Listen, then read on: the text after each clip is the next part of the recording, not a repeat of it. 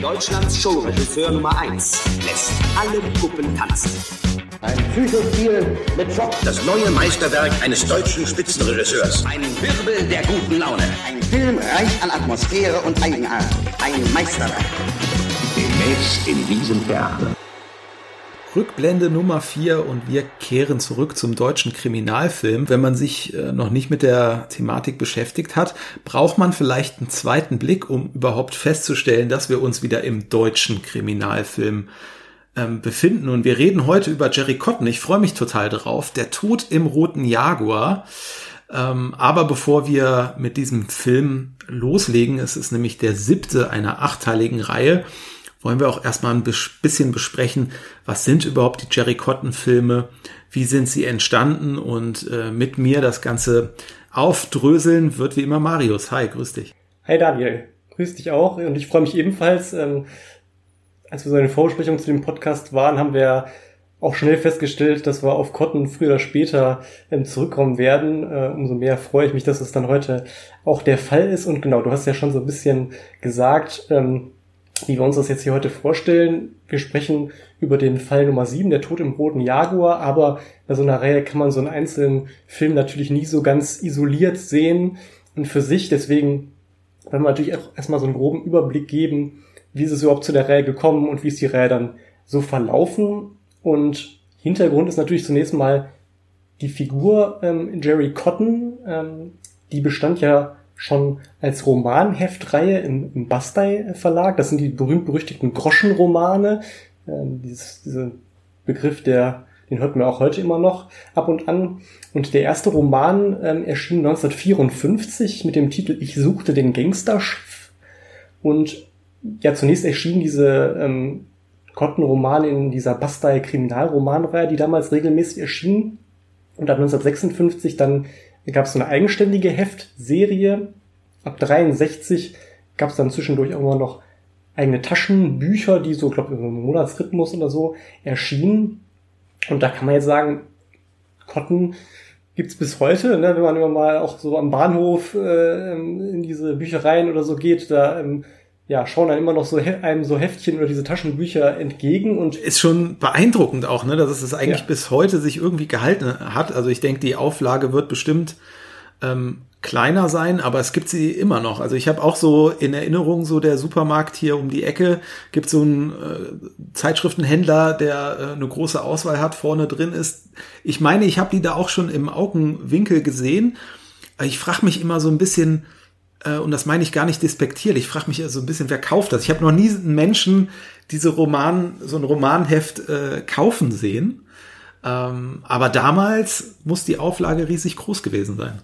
Ja, das äh, habe ich mich auch schon mal gefragt. In irgendeiner ähm, Urlaubs, ähm, in irgendeinem Urlaubsapartment, wo ich mal war, da standen tatsächlich mal so ein paar alte äh, Taschenbücher rum, aber genau, also ich habe auch noch nie mal mit so einem Heft in der Hand äh, gesehen. Aber genau, die Auflage ähm, oder die verkauften Exemplare, das ist so eine Zahl, müssen wir jetzt ein bisschen mit Vorsicht genießen, ist schon zehn Jahre ungefähr alt, aber da sagte man so eine Größenordnung von 850 Millionen verkauften Exemplaren weltweit. Da sind vielleicht noch ein paar dazugekommen, aber ich bin bei dir. Ähm, die, der Absatz ist wahrscheinlich so ein bisschen ähm, zurückgehend über die Jahrzehnte. Ähm, können wir vielleicht mal äh, zu dem Erfinder der Figur kommen? Das war ein gewisser Delfried Kaufmann.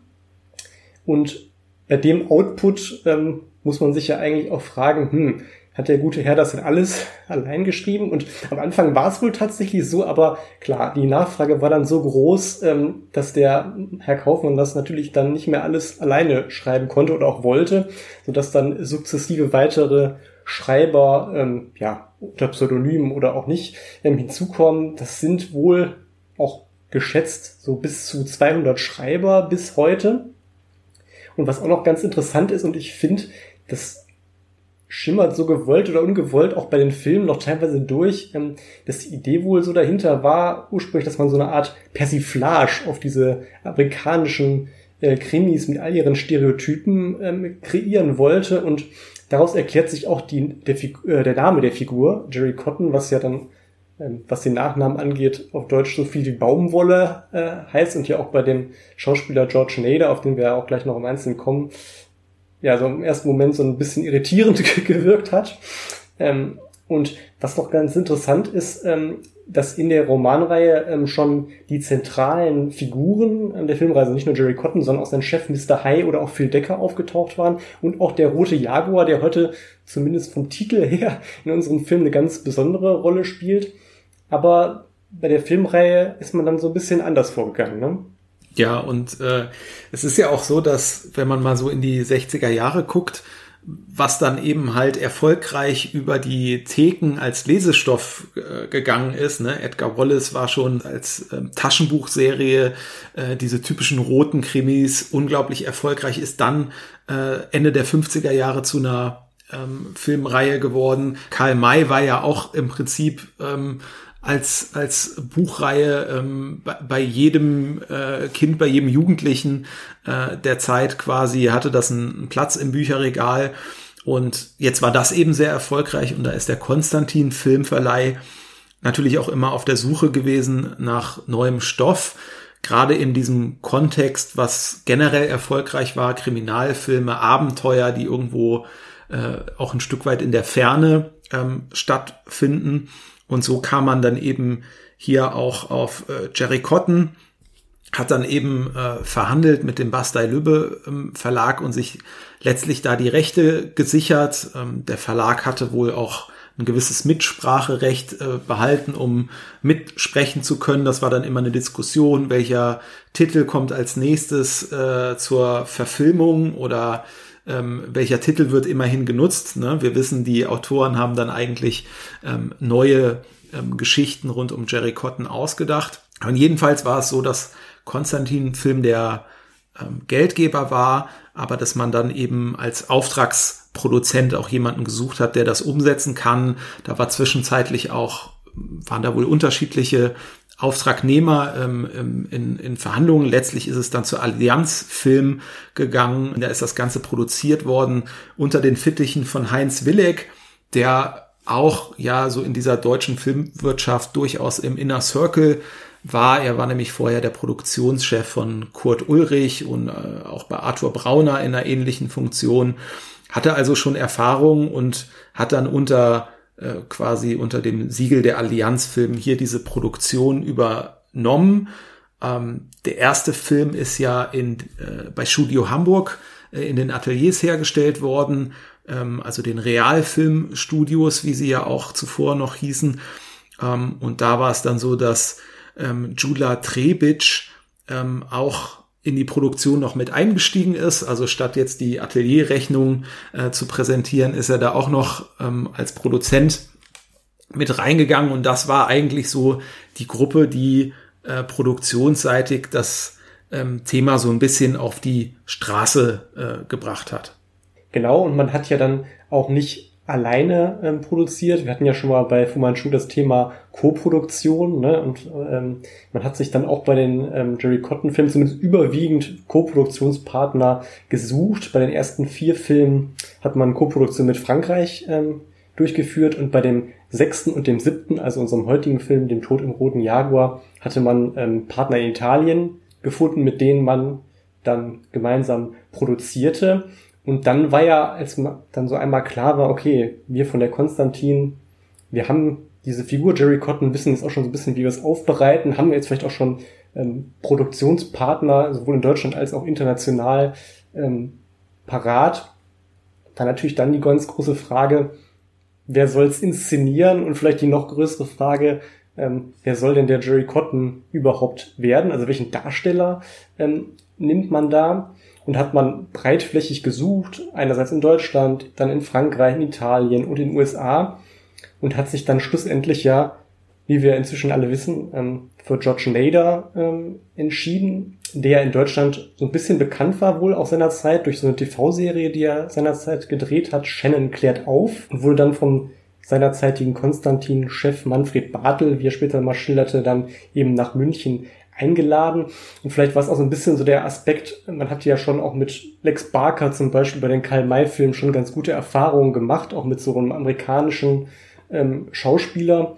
dass man das natürlich, wenn man eine amerikanische Figur auch hat, vielleicht so ein bisschen um der Authentizität willen, dann Amerikaner das auch spielen lässt und wahrscheinlich auf der anderen Seite natürlich auch so ein bisschen auf den internationalen Markt geschielt, dass man das, dass sich das Ganze natürlich ein bisschen besser vielleicht auch vermarkten lässt, wenn man dann so einen amerikanischen Schauspieler in der Hauptrolle auch hat.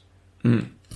Da gab es auch immer entsprechende Ankündigungen äh, damals, wo also über Fachblätter dann schon mal so ein Ausblick gegeben wurde, was denn so demnächst an Produktionen ansteht. Und das ist aus heutiger Sicht ganz praktisch, weil man darüber auch ähm, immer so einen Zeitpunkt X hat, wo man mal gucken konnte, was war so geplant äh, als Crew und auch als ähm, ja, Stab- und Besetzungsliste. Und da ist in dem Fall auch ganz interessant, dass äh, zunächst Rudolf Zedgruber als äh, Regisseur angekündigt war, ähm, der dann aber scheinbar auch nachdem seine letzten Krimis da nicht so erfolgreich waren, äh, wie er hofft, also Victor Gunn und Co., dass er da nicht mehr so das äh, Vertrauen genoss. Und dann kam es ja zu dem, bei dem ersten Jerry Cotton Film, der jetzt heute nicht im Fokus unserer Besprechung steht, aber so, dass äh, Fritz Umgelter da die Chance bekam, dann den ersten äh, Jerry Cotton auch umzusetzen und bevor Harald Reinl dann an die Reihe kam, gab es auch noch drei weitere Regisseure, die jeweils zum Zuge kamen. Das war Harald Philipp, der zwei Teile umgesetzt hat, äh, Helmut Ashley, den wir ja auch vor kurzem schon näher besprochen haben, und äh, Werner Jacobs, der hier einen seiner wenigen äh, Kriminalthrillern, wenn man so will, äh, gemacht hat und den aber auch ganz ordentlich umgesetzt hat. Und dann kam aber Reine zum Zug. Genau, und ähm, was ja auch noch ein ganz interessanter Aspekt an der Cotton-Filmreihe ähm, ist, liegt natürlich auch so ein bisschen an den Entstehungszeitpunkt, beziehungsweise auch wann man mit der Reihe angefangen hat, aber bei Wallace hat man ja dieses klare Übergewicht von Schwarz-Weiß-Filmen gegenüber den Film, äh, Farbfilmen und hier hat man es eben so genau halb-halb. Ne? Die ersten vier Filme waren in Schwarz-Weiß und die zweiten vier Filme waren dann in Farbe. Und ähm, was ja noch so ein ähm, interessanter ähm, Aspekt ist, wenn man so die Reihe im Ganzen sich anschaut, nicht ganz bei Film 4, aber so nach Film, äh, Film 5 hat ja dann auch so ein inhaltliches Umdenken ähm, stattgefunden, denn die ersten Filme waren ja noch so sehr semi-dokumentarisch ähm, angelegt. Ähm, da gab es auch mal so einen Sprecher aus dem Off, der so ein bisschen so diesen Staatsapparat, ne, den FBI, äh, das FBI so ein bisschen den Leuten näher gebracht hat. Was ist das überhaupt? Wie funktioniert das? Ne?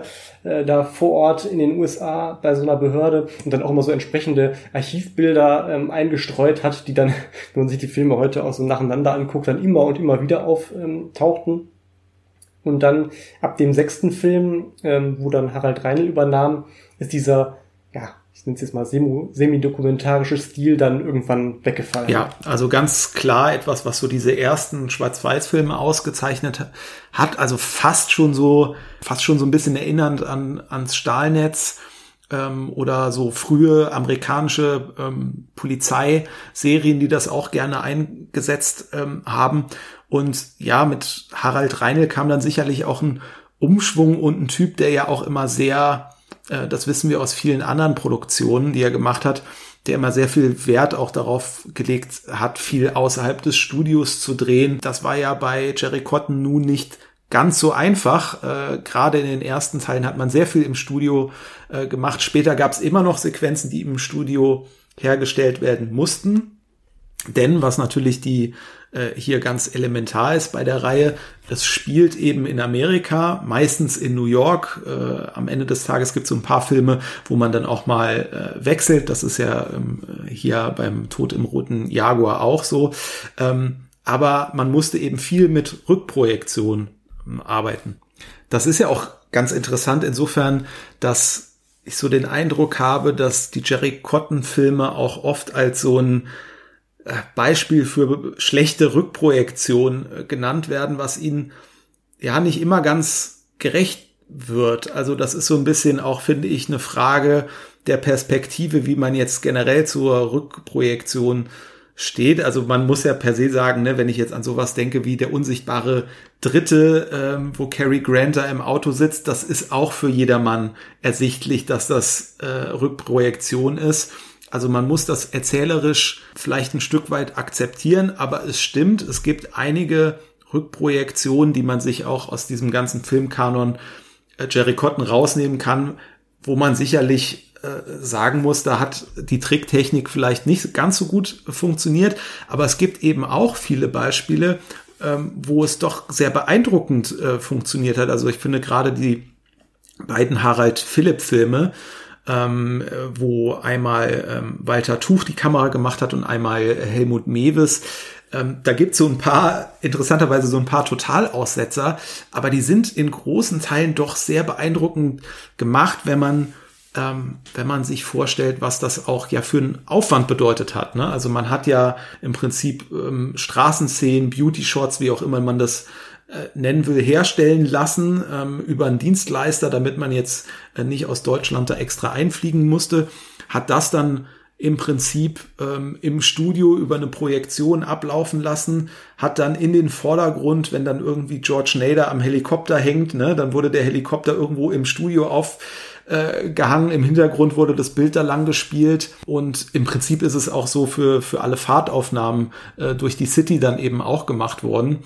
Ähm, und äh, das ist schon in großen Teilen auch gut gelungen. Ja, was noch so ein bisschen so ein Aspekt ist, der sich so durch die Reihe ähm, durchzieht, finde ich, ist so diese ja doch erstaunliche Fülle an ähm, Fremdsynchronisation. Ne? Wir, wir kennen das ja teilweise auch von Filmen aus der Zeit. Es gab ja so diverse, sehr ähm, viel beschäftigte Schauspieler, die es dann immer nicht so geschafft haben, gerade so bei diesen internationalen Co-Produktionen, so Horst Frank oder Klaus Kinski, was dann rückblickend immer so ein bisschen schade ist, wenn man sie dann nicht mit der eigenen Stimme hört. Aber hier bei den Cotton-Filmen, finde ich, ist es wirklich extrem. Also, dass man pro Film oft mehrere Darsteller und teilweise auch dann Heinz Weiß, ne, der jetzt wirklich von Film 1 bis 8 dabei ist und dessen Stimme man wahrscheinlich auch damals kannte. Und selbst der wurde dann teilweise, also mindestens in einem Film, ähm, ähm, fremd synchronisiert und ähm, ja, da kann man natürlich jetzt ein bisschen spekulieren, woran das gelegen haben könnte. Ja, es war natürlich vom Prinzip her auch so ein bisschen wie so eine europäische Koproduktion. Ne? Das heißt, George Nader konnte natürlich kein Deutsch sprechen. Äh, ich weiß nicht, ähm, ob ob ähm, alle, die mit ihm Dialog geführt haben, äh, so gut dann äh, des Englischen mächtig waren, aber man hat durchaus das ja so gehandhabt äh, in, in europäischen Co-Produktionen, auch dass dann jeder seine Sprache da einfach vorgetragen hat ähm, und äh, nur über das Drehbuch wussten die ähm, Schauspieler teilweise, was auch das Gegenüber da sagt. Ähm, und dann hat man das Ganze eben äh, in der Synchronisation jeweils länderspezifisch erst aufgearbeitet. Ne? Aber stimmt, und gerade bei diesen tollen Darstellern, die wir ja in dieser Zeit haben, die auch oft über ihre ähm, Stimme funktionieren, ist es dann das ein oder andere Mal natürlich sehr schade, wenn man dann gleich merkt, ach, das kommt jetzt doch nicht so gut hin wie mit der ähm, Originalstimme. Und ein weiterer Aspekt, den ich immer so ganz witzig äh, finde, wo ich immer so ein bisschen drüber stolpere, wenn ich die, die Cotton-Filme mir angucke, ist so der Umgang mit dem Wort FBI, ne? Also, beziehungsweise mit dem, was man da so voranstellt oder nicht voranstellt. Also heute würde man ja sagen, ähm, ich bin Mitarbeiter vom FBI, das FBI ermittelt oder wie auch immer. Und da ähm, sagt man ja, das ist doch ein Fall für FBI oder äh, von FBI. Ähm, das ist immer sowas, wo ich immer so ein bisschen ähm, drüber stolpere. Das ist so eine kleine sprachliche ja, Un Ungenauigkeit, aber das ist sowas, das daran irgendwie erkennt man direkt, okay, das sind wir so ein paar Jahrzehnte ähm, zurück, weil das würde man heute in einem Film nie mehr so vorfinden. Ja, also ich finde es auch sowieso ganz interessant, wie so die Darstellung von New York und auch dieser Behörde FBI ähm, dann da ist. Ne? Also gerade in dem ersten Film, auch in großen Teilen eben in diesen Off-Kommentaren werden ja dann noch so Pseudo-Fakten ähm, auch wiedergegeben bei dem ersten Film. Äh, da habe ich sogar mal so ein bisschen den Faktencheck gemacht. Also bei dem ersten Film Schüsse aus dem Geigenkasten wird zum Beispiel erwähnt, es gebe in New York 21 Morde pro Tag. So, und man hat natürlich gerade hier aus Deutschland heraus in so einem Kriminalfilm, ja, also Kriminalfilm, Abenteuerfilm, das ist ja zu der Zeit eben immer was gewesen, was dann so in der Ferne stattgefunden hat, was es ja auch auf eine gewisse Weise in dem Fall hier so charmant macht, dass man einfach gesagt hat, okay, ich meine, eigentlich hätte man sagen müssen, das ist doch irgendwie unverfilmbar, ja, irgendwie eine Geschichte, die in New York spielt. Aber das ist ja auch irgendwo das Tolle, dass man sich so die Freiheit genommen hat, nee, wir machen das äh, trotzdem. Aber man hat dann eben auch New York hier in so einem Kriminalreißer dann natürlich auch so ein bisschen als die Großstadt des Verbrechens inszeniert. Und ich habe mal nachgeguckt und habe von 1963 ähm, Zahlen gefunden. Also da gab es so äh, 550 Morde pro Jahr äh, in New York und das ist ja eine Zahl, die noch weit entfernt war von dem, was äh, danach kam. Also New York hatte ja noch äh, 70er, 80er bis in die 90er Jahre äh, rein, da irgendwie was äh, Verbrechensstatistik angeht, noch dunkle Jahre ähm, vor sich, aber da waren die 21 Morde pro Tag ja dann doch schon so ein bisschen ähm, eine Übertreibung und auf der anderen Seite ist dann das FBI, was wir da kennenlernen, natürlich irgendwie auch so der hochmoderne Apparat, der uns da vorgestellt wird, was aus heutiger Sicht, wenn man dann die Bilder sieht von irgendwelchen angeblichen Großrechnern äh, von New York, die dann wahrscheinlich bei irgendwelchen deutschen Großindustriellen gedreht worden sind, ist das natürlich aus heutiger Sicht dann sehr kurios und auch, wie man die Gangster so dargestellt hat in diesem Film, ähm, ist ja ein Stück weit so ein bisschen, wie man es jetzt aus so einer weiß ich nicht, aus so einer TKKG-Hörspielreihe kennt. Also die, die Gangster haben alle so sehr markante körperliche Eigenschaften sehr oft, ja, also dicke Hornbrille, verschwitztes Gesicht, Narben oder sie sind irgendwie besonders korpulent. Oder sie haben halt so Spleens wie zum Beispiel ähm, Horst Frank äh, in äh, 0 Uhr schnappt die Falle zu, der ja da irgendwie ähm, sehr schön in so einem ähm, Apartment-Swimming-Pool irgendwie ständig damit beschäftigt ist, da auch irgendwie mit seinen Bötchen zu spielen. Also ähm, das ist zum Beispiel auch so ein Aspekt, den ich, den ich finde, der, der viel ausmacht von diesem Film, dass so diese, ja, ähm, diese etwas naive Sicht auf Gangstertypen, mit die man aber sehr schön, ähm, sehr bunt gefüllt hat, ähm, ähm, damit spielt man hier einfach sehr schön. Ne? Ja, das ist auch das, was ich eingangs so ein bisschen gesagt habe, dass, dass so ein wenig noch dieses ist vermeintlich, was aus diesem Ansatz, ähm, das sollte mal eine Persiflage ist, übergeblieben ist, wobei man eben dann jetzt gar nicht so sicher weiß, ähm, ist das überhaupt als Persiflage ähm, gemeint gewesen oder ist es nicht doch eher, wie du schon sagst, so ein bisschen so eine naive Vorstellung von, von dem Ganzen ähm, gewesen. Wie auch immer, es kam auf jeden Fall sehr gut an, muss man sagen. Deswegen hat ja auch die Jerry Cotton-Reihe, anders als andere geplante Reihen, hast du gerade schon Victor Gunn erwähnt oder auch andere Agentenfilmreihen. Ich denke da an ähm, die Reihe mit ähm, Götz George, ne, Inspektor Blomfield, die es ja nur auf einen Film gebracht hat. Jerry Cotton lief ja sehr erfolgreich, ne, acht Filme, aber wie so vieles, auch Edgar Wallace und ähm, so weiter, ähm, ging es dann Richtung Ende der, acht, äh, der 60er Jahre dann dem Ende entgegen die Filme wurden einfach von Mal zu Mal teurer, spätestens dann, wo man auch von Schwarz-Weiß ja auf Farbfilm um, umgestellt hatte, was natürlich auch so ein bisschen dem geschuldet war, wie bei Edgar Wallace, dass es dann das Farbfernsehen gab und man da dem natürlich nicht mehr so zurückstehen konnte oder wollte. Und auch George Nader, muss man dazu sagen, hatte wohl am Anfang vereinbart, dass dann seine Gage von Film zu Film ansteigen wollte. Dann kam auch der Bastei Verlag und wollte mehr und mehr ähm, für seine Filmrechte haben ähm, kurz und gut, die Kosten ähm, sind mehr oder weniger kontinuierlich angestiegen, wohingegen die Einnahmen ja zumindest stagnierten. Also es ist jetzt nicht so kontinuierlich nach unten gegangen. Ähm, gab mal wieder auch ein paar Filme zwischendurch, die dann erfolgreicher waren als der Vorgänger. Aber so insgesamt ging es runter, so dass man dann ähm, ja nach Todesschüsse am Broadway festgestellt hat, ja so richtig rechnet es nicht, nicht mehr oder beziehungsweise man hat nicht mehr so den garantierten Erfolg sodass die Reihe dann leider, muss man sagen, ähnlich ähm, wie Edgar Wallace dann Anfang der 70er Jahre ähm, eingeschlafen ist. Aber was man, finde ich, ab Jerry Cotton ähm, absolut zugute halten muss, auch gerade im Vergleich zu diesen anderen Reihen, die es gab, ne, ob es jetzt Edgar Wallace war, ob es die Brian Edgar Wallace Reihe war, ob es Dr. Mabuse war äh, oder nur diese äh, vierteilige Louis Bernard Wilton Reihe, da war es ja letztlich immer so, wenn man den ersten und den letzten Film im direkten Vergleich hat, dann ist da von dem Anfang nicht mehr so wirklich viel übrig geblieben. Ne? Edgar Wallace, der Frosch mit der Maske und am Ende haben wir diesen diese deutsch-italienischen Codeproduktionen so im Giallo-Stil bei Dr. Mabuse, war es am Ende so ein ja, Halbagenten-Krimi bei Louis Weinert Wilton das gleiche.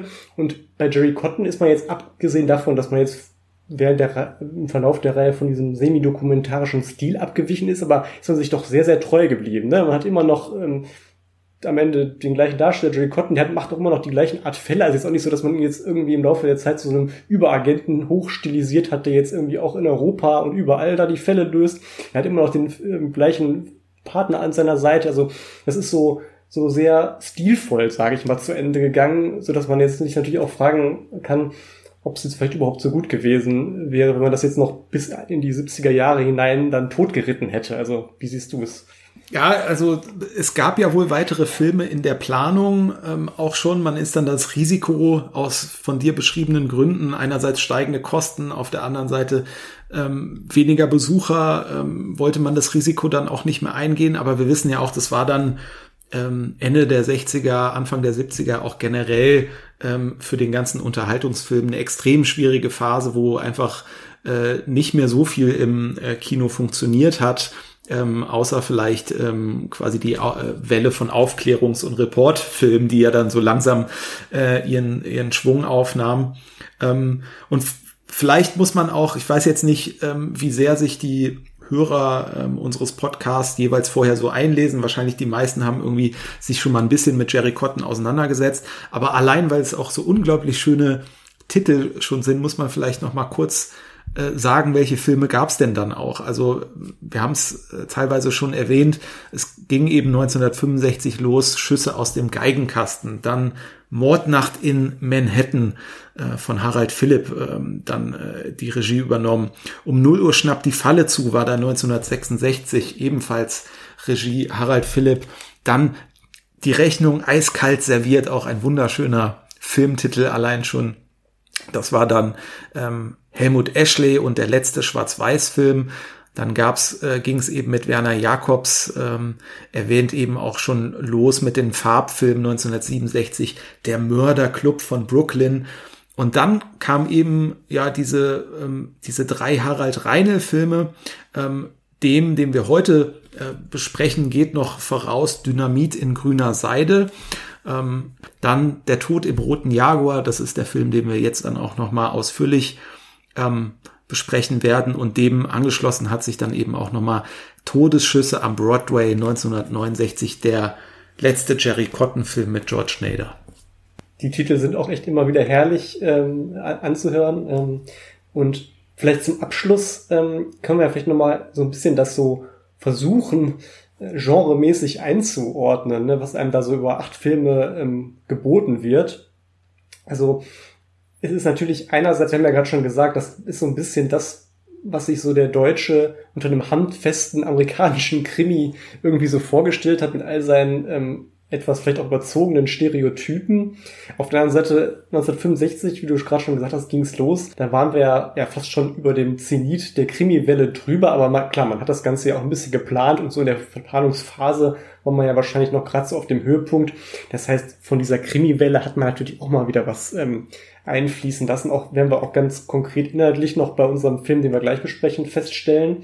60er Jahre war natürlich auch äh, das Jahrzehnt der Agentenfilme, ne, losgestoßen durch die James Bond-Filme. Insofern hatte Jerry Cotton hier und da auch mal so ein bisschen was von einem Agentenfilm, wenn natürlich auch alles eine Nummer kleiner. Ne? Der Jerry Cotton hatte jetzt keine, wer weiß was für tollen ähm, Gadgets jetzt zur Verfügung, aber auch in der deutschen Presse, wenn man sich so die zeitgenössischen ähm, Kritiken durchgelesen hat, dann wurde der auch mal so ein bisschen zu James Bond ähm, ver ähm, verglichen und dann auch teilweise so ein bisschen hervorgehoben, ne? dass er so ein bisschen sauberer war, ne? nicht ganz so gewalttätig, nicht ganz so viele Frauen und also das kann man vielleicht so ein bisschen sagen, so eine Mischung aus Krimi und Agentenfilm, oder? Ja, ja. Also was man auf jeden Fall sagen kann, Jerry Cotton hat sich immer voll ins Zeug gelegt und äh, bevor es ähm, quasi hier ähm, zum Tod im roten Jaguar äh, kam, das letzte Mal bei Dynamit in grüner Seide war er ja lange Zeit undercover. Einer der, der vielleicht wichtigsten oder spannendsten Punkte an diesem Film ist jetzt hier, dass er äh, unter anderem äh, für sich selbst einen Killer bestellt. Ja, genau, da wird nämlich auch im Trailer, ähm, wenn du den angeschaut hast, auch ähm, direkt e- explizit mit für geworben. Das waren auch mal so die Aspekte, mit denen man so das Publikum so ein bisschen ja, ähm, locken wollte. Ne? Ähm, glaub, was, glaub, ich bin mir jetzt gar nicht sicher, ich glaube, es war die Rechnung eiskalt serviert, wo er dann so seinen ersten großen Fehler macht. Ne? Das war so damals so das, wo man die Leute mit äh, fangen wollte und jetzt ist es so, er bestellt sich selbst einen eigenen Killer ähm, denn, um jetzt mal zum konkreten Film überleiten, geht der Film los, ähm, wo eine Frau ähm, von einem wohlhabenden Geschäftsmann samt der Tochter, muss man dazu sagen, ähm, von einem unbekannten Killer, ähm, ja sehr kaltblütig ähm, erschossen wird und Jerry Cotton findet dann mit seiner Spürnase natürlich schnell heraus, dass da ein System hintersteckt. Es ist eine, handelt sich um eine ja, ominöse Organisation, an deren Spitze ein unbekannter Chef sitzt und ähm, diese Organisation tötet auf Bestellung. Als er das dann rausfindet, kommt es dann auf dem ja, quasi dramaturgischen Höhepunkt dann eben zu dieser Bestellung des eigenen Killers. Und ähm, damit möchte er natürlich dann die Bande samt Anführer dingfest machen, um diese Mordserie zu stoppen. Und wenn man sich den Film jetzt mal ähm, konkret anschaut, ist es ja so ähm, von der Story, das sind so ein bisschen vertraute Elemente, die wir auch aus den Wallace-Filmen kennt. Und ich finde, das ist jetzt hier auch so ganz geschickt umgesetzt worden, dass man einerseits so ein, das liefert, um so, ja, actionlastige Handlungen ähm, zu bieten, um auch dem Jerry Cotton so seine Momente zu liefern. Auf der anderen Seite aber auch so eine ja, relativ ähm, für die damalige Zeit typische Krimi-Handlung eben mit so einem ominösen Hintermann ähm, zu installieren. Das ist für mich auch so ein bisschen der Unterschied, wo sich dann so ein bisschen die Filme qualitätstechnisch unterscheiden. Einerseits ist es dann teilweise die Regie, die schon mal unterschiedlich gut gelungen ist und die Inszenierung. Auf der anderen Seite ist es dann schon mal auch die Story, die mitunter so ein bisschen belanglos ist vielleicht oder einen zumindest jetzt nicht so in den Bann zieht. Und ich finde, hier hat man da wirklich so eine sehr geschickte Kombination eben gefunden, wenn man eben einerseits, einerseits diese, ja, Cotton-typische Handlung hat und mit den Action-Szenen so bei Laune gehandelt, erhalten wird. Auf der anderen Seite kann man eben auch noch so ein bisschen miträtseln. Wer ist der dieser ominöse Chef?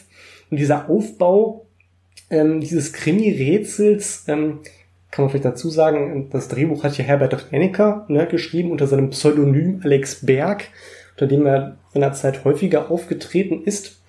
Und ähm, ja, dieser Aufbau dieser Kriminalhandlung, der ist so ein bisschen vergleichbar ähm, mit den ähm, Wallace-Film, wo er ähm, zu dieser Zeit ähm, Drehbücher beigesteuert hat, ich, etwa die Blaue Hand, der Mönch mit der Peitsche. Und da hat er so eine ja, Verbrecherpyramide ähm, aufgebaut. Dieser Terminus, der findet sich in dem Edgar Wallace-Buch von Florian Power und ich finde, der ist auch sehr anschaulich. Ne? Man hat hier, ja, es geht eben von unten nach oben. Ne? Man hat hier diese, diese Killer, die einerseits ähm, natürlich die unmittelbar Ausführenden sind, die Werkzeuge, und über ihnen steht erstmal der kleine Chef, der quasi die, die Killer betreut und rekrutiert, aber der hat natürlich letztlich dann auch wieder so einen vorgesehen. Also es geht quasi immer so von, von unten nach oben. Und mit dieser Konstruktion ähm, wird eben sowohl bei den Wallace-Filmen und auch hier, es geht finde ich auch hier sehr, sehr gut auf, dann ähm, sehr viel Spannung auch erzeugt. Und ähm, wenn man sich das genauer anguckt, ähm, dann sind da auch im Detail natürlich Elemente, die man so aus den Wallace-Filmen schon kennt. Also im Laufe der Handlung, ähm, und jetzt muss man jetzt vielleicht ein bisschen spoilern, ähm, kommt dann raus, dass letztlich es so ein Psychiater gibt, ne, diesen Dr. Saunders, der eben äh, äh, ja Patienten letztlich ähm, ja, instrumentalisiert und so eine Art Auftragskiller-Organisation da leitet, aber das eben wiederum auch wieder um im Auftrag eines übergeordneten Boss oder Chefs, wie immer das nennen möchte, ähm, dessen Identität es dann eben aufzuklären gibt. Und ähm, da gibt's finde ich, auch ähm, so wieder so ein schönes ähm, Zitat im Film. Also habe ich ja gerade schon gesagt, also diese, diese Strukturen mit Banden, Organisationen, mit dem ominösen Chef an der Spitze, das hat man damals ganz, ganz oft gehabt.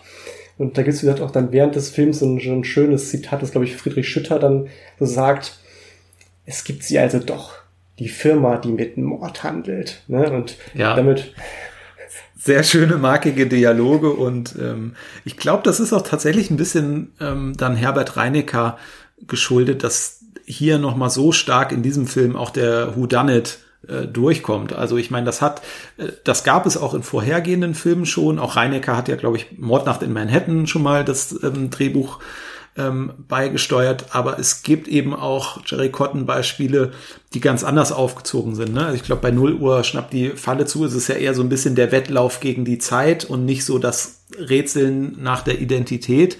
Ja, das hatte Herbert Reinecker natürlich einfach äh, super drauf.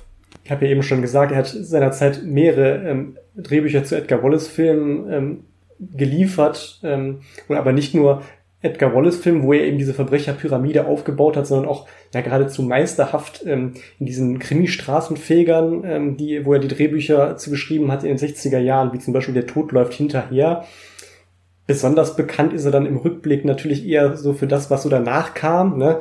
Er hat ja, ähm, ja letztlich der Kommissar und Derek ins Leben gerufen und äh, sämtliche Drehbücher für alle, äh, sämtliche Drehbücher auch geschrieben.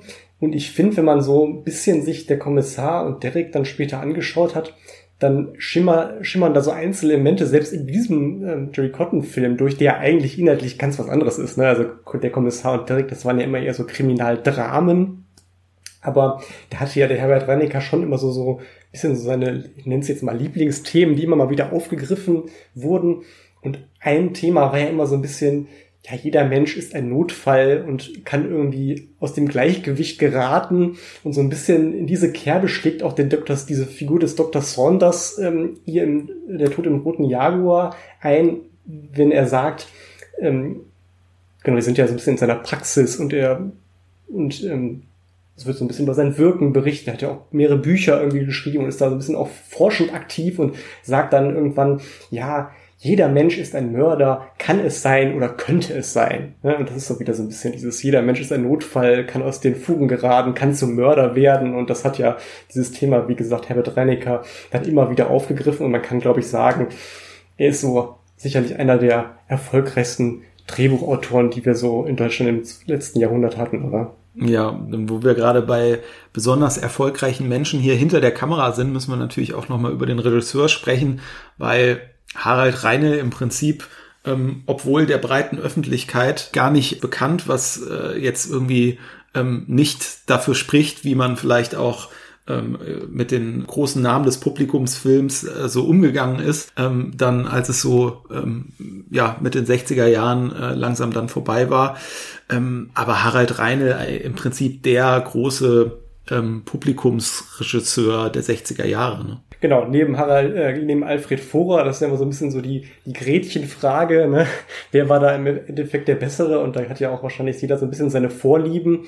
Aber Harald ähm, Reinl ist ja ähm, als Assistent äh, von Leni Riefenstahl, ja, der streitbaren äh, Regisseurin, so ein bisschen ins Filmgeschäft gekommen und wie du schon sagtest, nicht nur in den 60ern, ich glaube schon in den 50er Jahren war er dann ja schon über den Heimatfilm sehr erfolgreich. Er hat locker zwei Jahrzehnte wirklich auf kommerziell allerhöchstem Niveau, glaube ich, gearbeitet. Also es hieß ja auch immer so ein bisschen damals der Legende nach, man hat ihn für den ersten ähm, Edgar Wallace-Film ausgewählt, weil er irgendwie noch nie einen Flop hatte. Und das hat er ja auch wirklich über weite Teller seiner Karriere so, so durchziehen können. Und dann war er eben auch der Regisseur letztlich, der mit dem Frosch, mit der Maske die Edgar Wallace Welle und damit auch die Krimi-Welle an sich losgetreten hat, hatte also absolut seinen Einfluss. Sind ja auch im Ergebnis fünf Edgar Wallace Filme geworden, die er zwischen 1959 und 65 inszeniert hat und daneben auch letztlich an allem mitgewirkt hat, was so links und rechts von Edgar Wallace stattgefunden hat. Ob es jetzt die Brian Edgar Wallace Reihe war, wo er einen Film umgesetzt hat. Dr. Mabuse, da hat er seine zwei Beiträge hinterlassen. Louis Weinert Wild, hatten wir auch schon mal drüber gesprochen, das war so ein deutscher Krimi-Autor, der ähnlich wie Wallace oder Wallace ähnliche Stoffe ähm, gemacht hat. Dreimal Jerry Cotton, haben wir auch schon gesagt. Und natürlich, ganz klar, daneben auch noch einen ganz großen Einfluss natürlich auch auf die Karl-May-Filme hatte. Also er hat quasi ja wirklich, man kann sagen, auf einer Erfolgswelle geritten, auch noch zur ähm, Entstehungszeit ähm, der, der Jerry Cotton-Filme, über die wir jetzt sprechen, sodass es schon so ein kleiner Coup war, ne, dass man ihn dann ähm, ergattern konnte für die Tierreihe. Ja, auf jeden Fall. Und ähm, ob in diesen ganzen Filmreihen, die du da auch erwähnt hast, dann äh, Harald Reine immer den besten Beitrag äh, geleistet hat, da streiten sich natürlich bis heute ähm, alle, ähm, die Spaß daran haben, darum, was jetzt ähm, der beste Film ist und der dazugehörige Regisseur. Aber ohne Zweifel, ähm, er war eben in jeder erfolgreichen Reihe, wenn er sie denn nicht äh, selber gestartet hat, war er ähm, aktiv weitgehend tatsächlich ohne Flops, zumindest das kann man ja äh, neutral sagen, ohne, ohne Flops an der Kinokasse eine ganze ähm, Zeit lang oder im Prinzip ähm, die, die 60er Jahre so hindurch bis zu den Ausläufern dann. Und selbst dann, also dann sagt man immer so ein bisschen, ja, so die Filme der 70er Jahre, da hat's Reinl dann auch schon ein gewisses Alter erreicht. Hat er seinen Zenit vielleicht, was jetzt den Unterhaltungsfilm oder den Krimi anging, hatte er da vielleicht nicht mehr den Drive, um sich neu zu erfinden. Aber selbst da gab's ja noch mal so eine ja dritte Karriere von Harald Reinl, die finde ich immer so ein bisschen vergessen wird, ne? weil die hat dann eher im Dokumentarfilm stattgefunden und diese ja, ähm, vielleicht auch in Teilen heute so ein bisschen belächelten ähm, äh, Erich von Däniken Dokumentationen, ähm, die haben aber ja wirklich damals auch noch mal eine Welle ausgelöst, ähm, die dann auch fortgesetzt wurde noch mal im Privatfernsehen äh, in, in Variationen da immer erfolgreich waren und äh, da durfte er sich ja dann sogar noch den Oscar abholen. Ja, beziehungsweise ich glaube nominiert war er zumindest, ne, oder? Ach nominiert, Entschuldigung, nominiert war er. Immerhin nominiert, was ja auch ein absoluter Achtungserfolg war, nämlich genau für die Dokumentation Erinnerungen an die Zukunft. Das hat er so 1970 gemacht, ganz interessant. Also nach Jerry Cotton, aber noch bevor diesem einzigen Kommissar X-Film, den er ja gedreht hat, Anfang der 70er Jahre. Also er hatte da eigentlich noch nicht komplett mit abgeschlossen, aber hat scheinbar so ein bisschen vielleicht auch die Zeichen der Zeit erkannt und gesehen, okay, ich muss mich da vielleicht jetzt doch so langsam mal umorientieren, weil mit dem Unterhaltungsfilm und der Krimiwelle geht's irgendwie zu Ende und auch ich bin da mit meinen Mitteln nicht mehr in der Lage, das jetzt irgendwie abzuwenden, sondern ähm, die, ähm, der Zeitgeist ändert sich nun mal und das wird früher oder später ein Ende finden. Und was man vielleicht noch zu Harald Reynolds sagen kann, er war ja von 1954 bis 1968 ähm, in zweiter Ehe mit Karin Dohr verheiratet. Die haben ja auch ganz, ganz viel ähm, gemeinsam gedreht. Und weil es eben die Ehe 1968 ähm, zum Ende ging, das beantwortet vielleicht auch so ein bisschen die Frage, warum ähm, unter anderem, warum Karin Dohr in der Jerry Cotton Filmreihe dann nicht mehr aufgetreten ist klar, sie war natürlich auch in seiner Zeit dann als Bond-Girl und mit, mit Hitchcock ähm, und so weiter zugange. Und was ich da immer noch so ganz nett finde, ist ja, ähm, wenn man ja auch teilweise so ein bisschen ähm, schmunzelt schon mal über diese älteren Filme, wenn dann zum Beispiel so Joachim Fuchsberger in seiner Figur dann ähm, siezenderweise ähm, äh, dann Heiratsanträge macht und da gibt's ja auch diese schöne Anekdote, dass er ja Karin Dor noch ähm, ja Sietz ja auch siezenderweise noch den Heiratsantrag gemacht hat. Wobei, wenn man es wenn man's ähm, genau nimmt, so wie Karin Dors immer geschildert hat, lag es wohl auch ein bisschen daran, dass es wohl gar nicht so ganz ernst gemeint war, sondern eher so eine hypothetische Frage irgendwie ähm, war, ähm, auf die sie dann für ihn überraschend mit Ja geantwortet hat. Jedenfalls hat man tatsächlich erst nachdem man quasi sich schon das Ja-Wort gegeben hatte, ähm, also zumindest untereinander das Jahre gegeben hatte und sich verlobt hatte, dann erst ist man zum Du übergegangen, äh, was ja aus heutiger Sicht dann immer so ein bisschen lustig erscheint. Ne?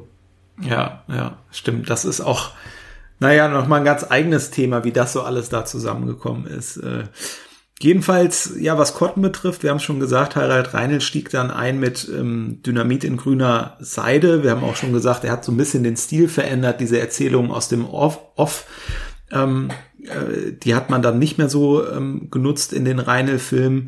Und ja, was er ja auch vor ähm, oder was er auch mitgebracht hat, ist etwas, was ganz oft beschrieben wird, wenn Leute über seine Filme äh, sprechen, die auch bei den Dreharbeiten dabei waren.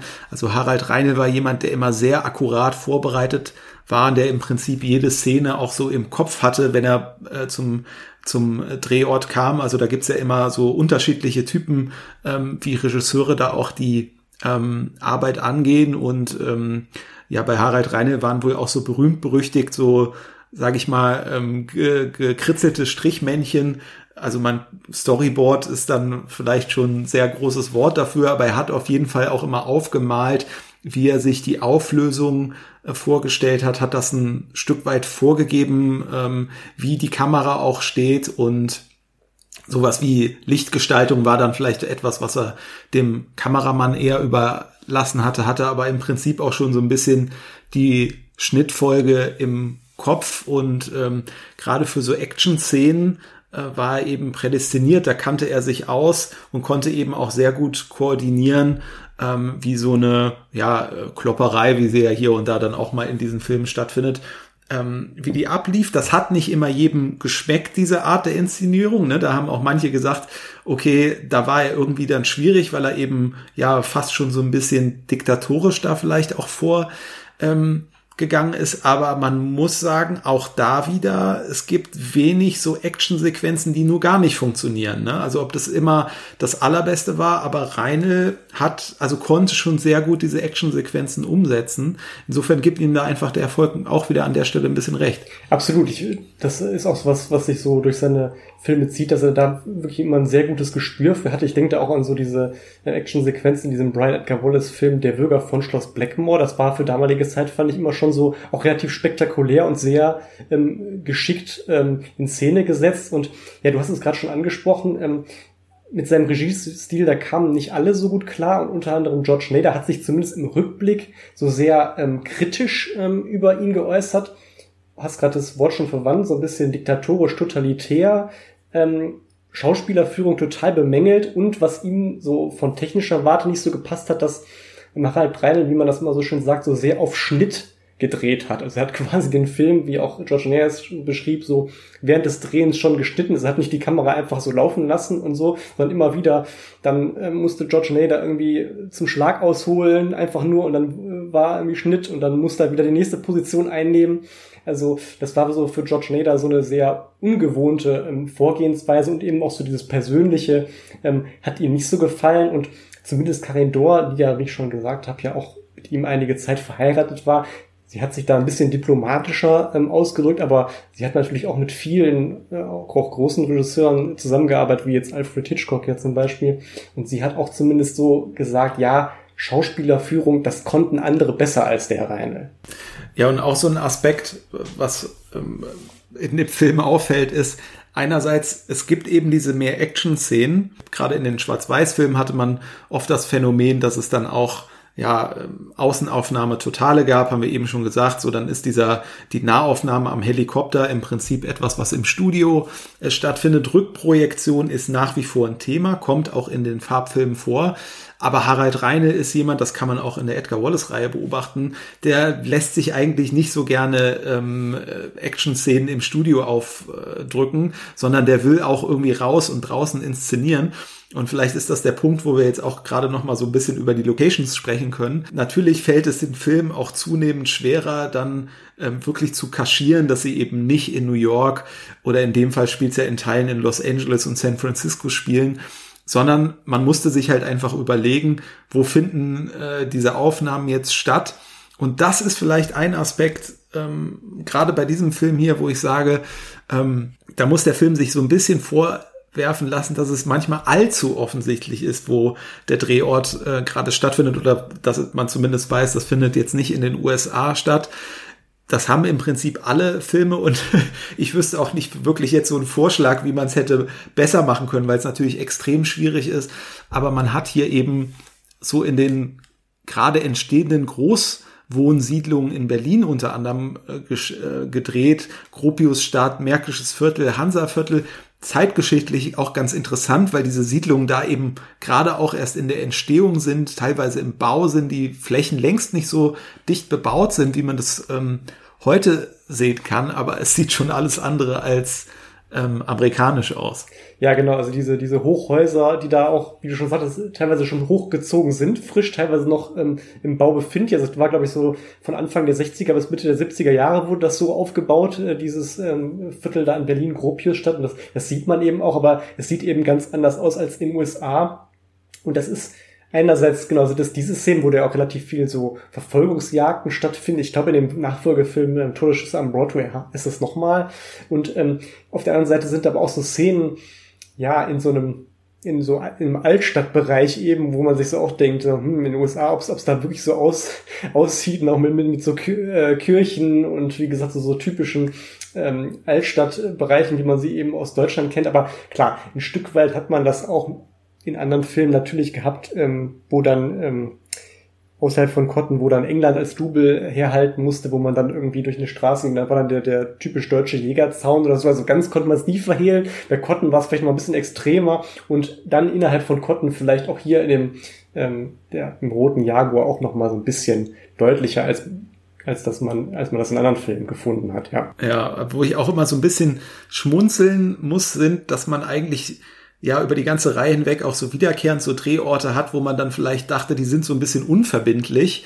Ähm, also so ähm, halb zerfallene Lagergebäude nimmt man so gerne, wo man so denkt, okay, das könnte jetzt im weitesten Sinne vielleicht irgendwie so Brooklyn sein. Ähm, oder aber auch gern genommen, und das kommt hier gleich doppelt vor, ähm, so ein Steinbruch oder so. Das kommt auch wiederholt, irgendeine Kiesgrube oder sowas. Also man ist hier einmal auch am Teufelsberg und dann ist man aber auch in einem Basaltsteinbruch in äh, Hessen wo man auch ähm, diverse Aufnahmen, viele Action-Aufnahmen auch gemacht ähm, hat. Und ja, ich kann es hier gerade noch mal so ein bisschen äh, durchgehen. Also einige interessante Sachen. Berlin-Moabit, da gibt's diese AEG Turbinenhalle, wo man gedreht hat, das Hansa-Theater, was hier mehrfach eingesetzt wird, ähm, leider kürzlich abgerissen. Und vielleicht ein Vorschlag für das nächste Jerry Cotton Fan-Treffen, die Simplen Bar, die ähm, die ähm, quasi da als US-Bar vorkommt. Äh, das ist in Wirklichkeit eine Alt-Berliner Kneipe, gibt's auch heute noch, der kaputte Heinrich. Ja, da kann man auch ähm, hingehen und ja, so findet man so die eine oder andere ähm, Location, wenn man sich ein bisschen auskennt in Berlin oder in anderen Filmen, auch Hamburg, äh, erkennt man immer das eine oder andere wieder. Allerdings muss man auch sagen, es gibt ja auch Originalaufnahmen in den USA und die finde ich sind sogar so ein bisschen ähm, ausführlicher, als man sie in den vorhergehenden Filmen hat. Also es ist ja immer, das Grundprinzip ist eigentlich gleich. Man sammelt einmal so Schnittbilder vor Ort. Ähm, hier ist auch ganz witzig, dass gefühlt der rote Jaguar, also gefühlt hundertmal so die Golden Gate Bridge einmal rauf und wieder runter fährt. Das wird immer mal wieder ganz gerne ähm, eingesetzt. Und ja, wie gesagt, das Grundprinzip immer, man hat so Straßenszenen, ne, wo dann irgendwie mal ein Taxi oder eben der Jaguar langfährt ähm, die man dann halt vorher ähm, in Auftrag gegeben hat und dann einschneidet. Allerdings ist man hier so ein einen ganz kleinen Schritt weitergegangen, weil man hatte die Darsteller zwar nicht in den USA, aber ihre Garderobe hatte man scheinbar da. Und das ist auch gar nicht so schlecht gemacht. Also man sieht dann immer so ähm, die Personen ähm, quasi Kamera hinter dem Rücken und wenn man genau hinguckt, sieht man aber so an der Frisur, das ist ein Bodydouble. Ja, beziehungsweise man hat es dann, man hat es dann geschickterweise auch oft so gelöst, dass die immer eine Kopfbedeckung aufhaben. Ne? Entweder man hat einen Hut auf oder eine Kapuze, das war auch in dem Folgefilm äh, Todesschüsse am Broadway, da hat man das wieder so gemacht, da läuft ähm, die von Heidi Bohlen gespielte Figur ganz lange auch mit so einem, mit so einem ähm, Kapuzenjacke so durch, durch die Straßen und hier hat man es ja, glaube ich, bei der einen Figur auch und ähm, bei der, bei der Figur, ähm, die von Gerd Hauke gespielt wird, der hat ja, glaube ich, einen Hut auf und auch so einen höheren Mantel, sodass man es ganz geschickt gemacht hat. Aber klar, wie du schon sagst, wenn man genau hinguckt, sieht man es. Aber es ist gut gelöst, finde ich, ja. Ja, der Mann, der die ganzen Bilder in die Kamera kriegen musste, das war Franz Xaver Lederle. Ähm, Reinl hat ja ganz viel mit ähm, Kalinke, dem Kameramann Kalinke, zusammengearbeitet, gerade Anfang der 60er Jahre, hin und wieder aber auch immer mal äh, mit Lederle.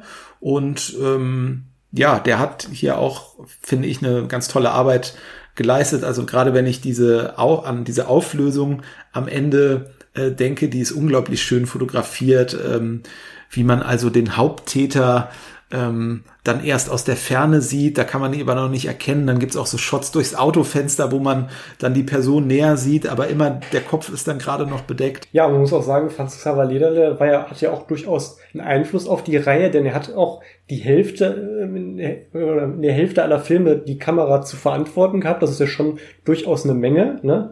Und ähm, er hat dann später gesagt, er ist auch über ähm, Heinz Willig, den wir am Anfang schon angesprochen hatten, ähm, zur Reihe gestoßen und ähm, hat im Rückblick auch eigentlich viel Gutes über die Arbeit äh, an den Cotton-Filmen zu berichten ähm, gewusst, hat auch insbesondere gesagt, dass er sich mit George Nader ähm, ausgesprochen gut verstanden hat, haben sich auch kurz vor dem Tod von George Nader Anfang der Jahrtausender ähm, nochmal getroffen. Und der Tod im Roten Jahr, über den wir heute sprechen, ist auch sein persönlicher Lieblingsfilm, hat er mal äh, gesagt. Und das, obwohl ähm, es einen Vorfall gab, der, der nicht so angenehm war für ihn, denn eine relativ spektakuläre Szene ist ja die, wo ähm, Jerry Cotton an diesen LKW hängt, ne? also von unten. Also man, man es wird, glaube ich, der LKW gezeigt und der fährt los. Man denkt so, ja, wo ist er jetzt gelandet? Ne? Und dann ein paar Sekunden später wird aufgelöst, ah, okay, er hängt da runter und dann fährt dieser LKW eben so ein bisschen durch die Straße und irgendwann fährt er auf ähm, Gleise zu und wird ja dann letzten Endes auf jeden Fall von diesem Zug ähm, überrollt. Der geht dann spektakulär in seine kleinen Teile auf und für diese Szene, als dann der Zug von dem LKW überfahren wurde, hat man wohl Kieselgur als Staubersatz verwendet. Und an dem Abend, wo dann die Szene gedreht wurde, hat es ihm dann auf einmal den ganzen Körper gejuckt und der musste dann letztlich sogar ins Krankenhaus und sich dann mit äh, Cortisonspritzen behandeln lassen. Ja, und ansonsten kann man vielleicht noch sagen, ähm, Franz Lederle, auch abseits von Cotton, hat er sehr viel ähm, gedreht, ähm, was auch heute durchaus noch erinnerungswürdig ist. Und er hat auch in Edgar Wallace-Reihe mitgewirkt, ne, in das Rätsel der roten Orchidee, die an diversen St. Pauli-Krimis mitgewirkt. Auch im Fernsehkrimi war er sehr aktiv, auch im Kriminalmuseum unter anderem. Und er lebt ja auch heute noch, ne, in durchaus hohem Alter. Ja, also hat auch einiges noch auf der Tracklist, was er so gemacht hat. Also er hat auch wohlgemerkt gesagt, dass Der Tod im Roten Jaguar sein liebster Jerry Cotton-Film ist. Ich weiß jetzt nicht, wie es äh, wäre, wenn man ihn gefragt hätte nach seiner ganzen Arbeit, die er für verschiedene Filme gemacht hat. Ja, also um vielleicht so ein bisschen noch zu schauen, über wen wollen wir noch sprechen von den Leuten hinter der Kamera. Ähm, wir werden wieder nicht alles schaffen. Also ich denke auch, hier Hermann Haller, der den Schnitt besorgt hat zum Beispiel, also gerade bei so einem Jerry Cotton-Film diese Amerika-Aufnahmen mit Trickaufnahmen und äh, Außenaufnahmen, Studioaufnahmen, das alles miteinander zu verschneiden, ist auch eine Kunst für sich. Da müsste man eigentlich auch einen ganzen Podcast ähm, zu füll, ähm, füllen. Aber ähm, ich möchte gerne noch über die Musik äh, sprechen, weil ich glaube, wenn wir die weglassen, dann werden wir hier von allen gestraft, weil natürlich ähm, ist das ein Thema, was auch ja eigentlich immer genannt wird, wenn es um die Jerry Cotton Filme geht, dann geht es auch um die Musik von Jerry Cotton. Ganz genau. Und wenn es um die Musik ähm, von Jerry Cotton geht, dann natürlich insbesondere um den sogenannten Jerry Cotton Marsch, ne? die er Erkennungsmelodie ähm, der Jerry Cotton-Reihe, die ja fast so ein bisschen funktioniert wie das James Bond-Theme, kann man sagen. Und ich weiß nicht, wie es dir geht. Also die Filme sind ja auch mehr oder weniger gelungen und gerade bei den, ich sag mal, nicht ganz so gelungenen Filmen,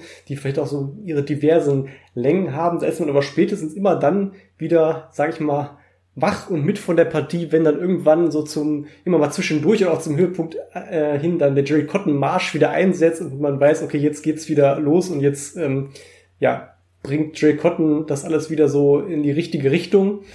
Also das ist so ein Element, ähm, dass, dass jedem Film irgendwo nochmal so ein ja, qualitativen Sprung irgendwie ähm, bereitet. Und ich habe ja gerade schon gesagt, ähm, funktioniert so ein bisschen wie die James Bond-Theme und da haben wir auch hier im Film wieder so einen Moment, ich glaube, wo er sich da in dieser Kiesgrube abseilt. Ne, da wird dann auch schon so ein paar Sekunden vorher dieser Marsch eingesetzt. Man weiß, okay, jetzt kommt wieder so ein ganz toller, besonderer Jerry Cotton-Moment. Ähm, und das war auch in der Tat so eine konkrete Vorgabe, die der Komponist Peter Thomas, über den wir gleich sicherlich auch noch mal ein paar Worte verlieren, ähm, vom Konstantin-Chef ähm, Bartel auch erhalten hat. Also es war wirklich eine ganz konkrete Vorgabe. Der hat gesagt, ich bitte Sie, dass wir als Filmsong einen Marsch machen und der klingt immer dann, wenn das Gute siegt vorher hat die Person des Cotton das als Thema. Also es war so, also einerseits soll wirklich immer in diesen typischen Momenten kommen und auch tatsächlich schon diese Vorgabe, es soll ein Marsch sein. Also das war jetzt, äh, fand ich ganz interessant. Nicht was, wo jetzt ähm, Peter Thomas unbedingt drauf gekommen ist. Klar, die Umsetzung, das Ganze ist natürlich alles seins, aber hätte ich jetzt gar nicht so gedacht, dass man da so von Produzentenseite dann doch schon was, so was Konkretes ähm, im, im Kopf hatte. Ja, also der Jerry Cotton Marsch, der ist natürlich, der, der wird natürlich immer so als erstes erwähnt und er ist auch toll, wobei ich sagen muss, dass es so viele tolle Musikstücke da auch gibt. Also ich glaube, ähm, ich meine, es ist der Vorspann von um 0 Uhr schnappt die Falle zu, äh, wo dieses äh, Stück Chord at Midnight ähm, gespielt wird. Das ist ja so ein ganz, ja, so ein, so ein jazziges Klimperstück, was ich unglaublich ähm, gerne höre. Und auch hier in dem Film ist es jetzt wieder so, dass es einige neue Stücke auch dazu äh, gekommen sind ähm, die, glaube ich, gar nicht so auf CD verfügbar sind und die auch dann schon wieder so ein bisschen ähm, ja den Zeitgeist Ende der 60er Jahre so ein bisschen aufnehmen. Also in dem Moment, wo Grit Böttcher da zum ersten Mal ähm, zu sehen ist, gibt zum Beispiel so ein Musikstück, was mir da auch ganz äh, gut gefällt. Also es ist wirklich, äh, sind da wirklich ähm, coole Sachen bei. Ja, und kann man ja vielleicht auch noch mal ganz kurz sagen, ne, ist ja auch, äh, wo wir es eben gesagt haben, die eine gerätschende Frage ist ein bisschen Harald Reidel oder Alfred Vorer und parallel dazu ist ja so ein bisschen Martin Böttcher, Peter Thomas. Das waren so die absolut prägenden Komponisten der Zeit, wo auch jeder so ganz großen Reihen auch immer so seinen Einfluss hatte. Also ob es jetzt bei Edgar Wallace, gut, bei Karl May war es, glaube ich, dann doch stärker beim, bei Böttcher, aber bei Edgar Wallace war es ja wirklich so, ähm, dass die so beide in sehr vielen Filmen ähm, genutzt wurden, gefühlt auch mal so ein bisschen, klar, es gab immer mal Filme, wo der eine paar Mal hintereinander kam, aber so, man hat es immer mal wieder so ein bisschen abgewechselt und der Stil war ja dann doch auch sehr unterschiedlich. Ähm, ne? Martin Böttcher hat es immer so ein bisschen ja, atmosphärischer äh, gestaltet an die, ähm, ich sag mal, an die Filmhandlung oder auch das, dem Filmgenre entsprechend, so ein bisschen behutsamer. Und die Peter Thomas Sachen waren ja immer so, hatten so ein bisschen was mehr Eigenständiges, was man, wie du schon sagst, auch so dieses Jazzige, was man auch so mal eben so locker einfach so im Hintergrund laufen lassen kann, ohne dass man jetzt unbedingt jetzt ähm, auf Filmmusik jetzt gerade gebucht ist. Und was ja auch so ein bisschen dazu führt, dass seine Musik auch heute immer noch ähm, ja, bei Musikfilm, Filmmusikfans und auch generell von Musikfans aus der Zeit immer wieder gern gehört wird. Und ähm, ja, genau, also ich habe es ja gerade schon gesagt, er hat diverse Edgar Wallace ähm, gemacht, ganz bekannt natürlich letztlich die Musik zum Hexer, gar keine Frage, ähm, aber auch natürlich viele andere ähm, Edgar Wallace Filmmusiken. Ich finde zum Beispiel auch die zum Buckligen von Soho irgendwie so sehr ikonisch. Oder hier der Hund von Blackwood Castle, also immer wenn so auch so, so, so Stimmen dann eingebaut, das gab es ja bei den Jill Cotton Filmen auch, was das Stück, was du ja glaube ich gerade schon angesprochen hast mit diesem J-E-R-R-Y-C-O-T-T-O-N, ne, wo das im Hintergrund so ähm, gesprochen wird. Ähm, das war, hat immer so unheimlich ja, Pep gehabt irgendwie für die damalige Zeit. Und Nebenbei hat er auch noch ganz ähm, prägend ähm, für die TV-Serie, diese Science-Fiction-Serie Raumpatrouille Orion mitgewirkt und daneben ne, die letztlich alle Genres abgedeckt, ne, ob es jetzt der Exotik-Krimi war oder selbst auch, glaube ich, in diesen Reportfilmen hat er dann teilweise auch noch so ein bisschen Musik beigesteuert. Also letztlich ähm, ja ein extrem viel beschäftigter Mann, der in allen Bereichen des deutschen Films eigentlich so, so seinen Einfluss hatte letztlich. Ja, und dann lass uns doch mal ein bisschen zu sprechen kommen auf die Leute, die vor der Kamera waren. Und ähm, also ich glaube ja, dass der Tod im Roten Jaguar, trotzdem es in den anderen Filmen auch einige tolle, outstanding ähm, Schauspieler und auch äh, Characters gibt, ähm, dass das tendenziell der vielleicht am besten besetzte ähm, Film der Reihe auch ist. Und ähm, ja, ich glaube, jetzt müssen wir uns der Herausforderung stellen, irgendwie die durchzugehen, aber auch ähm, äh, uns einigermaßen knapp zu halten, sonst werden wir wahrscheinlich irgendwie sämtliche ähm, äh, Rückblenden, äh, Längenrekorde heute ähm, hier brechen. Aber ein paar Worte müssen wir auf jeden Fall natürlich noch mal über George Nader ähm, verlieren, wo du ein paar Sachen auch schon erzählt hattest, zum Beispiel, dass ähm, Shannon klärt auf, vielleicht so ein bisschen der Grund war, warum man ihn ähm, auf ihn gekommen ist aus deutscher Sicht, weil die Serie hier ähm, gut lief und darüber hinaus hat er ja erstmal angefangen, ähm, ja im Prinzip in diesem klassischen Studiosystem in Amerika zu arbeiten und war da lange Zeit unter Vertrag. Ich weiß, was, was war es nochmal? Universal? Ich glaube, es war ich, ne? Universal, ne? ja. ja. Ja. Und genau, und er hat ja auch dann, was ich auch nicht mehr so wusste, als Nachwuchsdarsteller war auch erfolgreich und auch durchaus angesehen, denn er hat äh, 1954 einen Golden Globe tatsächlich gewonnen als bester Nachwuchsdarsteller. Und dann ähm, ist er aber irgendwann, ähm, hat er sich, wie auch manch andere, muss man ja sagen, dann so ein bisschen nach Europa orientiert, weil die Karriere dann doch nicht mehr so richtig voranging.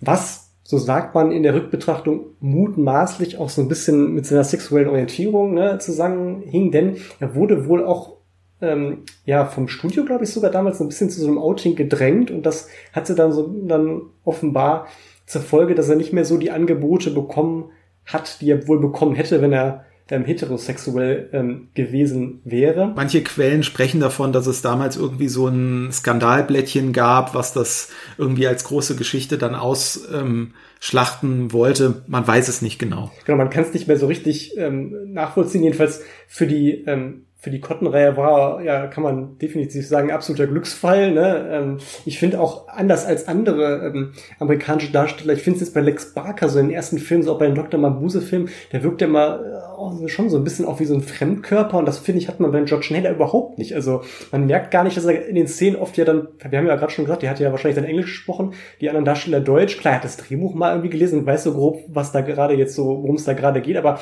so zumindest wörtlich versteht er ja da ja jetzt nicht unbedingt, was sein Gegenüber sagt. Und ich finde, das merkt man ihm mal gar nicht an. Also ist immer in jedem Film zu 100 Prozent da, voller Elan, hat auch, finde ich, eine extrem gute Ausstrahlung, auch im Vergleich zu, es gibt ja, gab ja in der 60er Jahren auch diverse James Bond Abklatschfilme und da hat man ja auch gerne mal irgendwelche internationalen Darsteller ähm, genommen, aus der zweiten, dritten Reihe auch aus den USA, die aber dann oft sehr, sehr farblos waren. Und ich finde, er hat eine extrem gute Ausstrahlung, eine wahnsinnige Präsenz, also ist ein absoluter Gewinn ähm, für ja. die Reihe.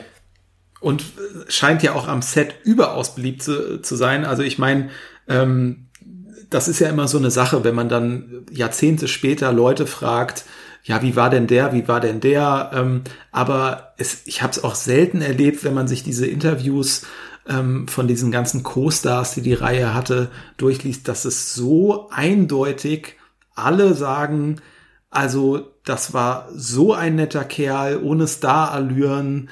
Ähm, und dann erzählt man ja auch, dass er diese Stunts so unglaublich gerne selber gemacht hat und sich eigentlich nur, ähm, also eher über so vertragliche Rahmenbedingungen, die ihm dann gesagt haben, also die und die Grenze ähm, darfst du nicht überschreiten, ähm, hat irgendwie in die Grenzen weisen lassen da. Also ich glaube, er hat wirklich Spaß gehabt auch ähm, an, an diesem Film, trotzdem das natürlich irgendwie alles eine Nummer kleiner ja war, als er das jetzt irgendwie aus dem amerikanischen ähm, Studiosystem gewohnt war und hatte da wohl auch ähm, weitgehend oder vielleicht auch gar keine Starallüren, die er so mitbrachte. Also was, was ich so ähm, gelesen habe, ist, dass, dass er wohl hier ähm, beim Tod im Roten Jaguar auch äh, so ein Trailer hatte, wo dann seine Garderobe drin war. Das war, glaube ich, jetzt was, was ihm so als der Topstar aus Amerika sondern so zusätzlich zur ähm, Verfügung stand. Es gibt aber auch die Anekdote, dass er da irgendwie noch einen persönlichen Fahrer hatte, wo er dann selber gesagt hat, äh, Leute, ähm, spart euch die Kohle, schickt das irgendwie nach Hause und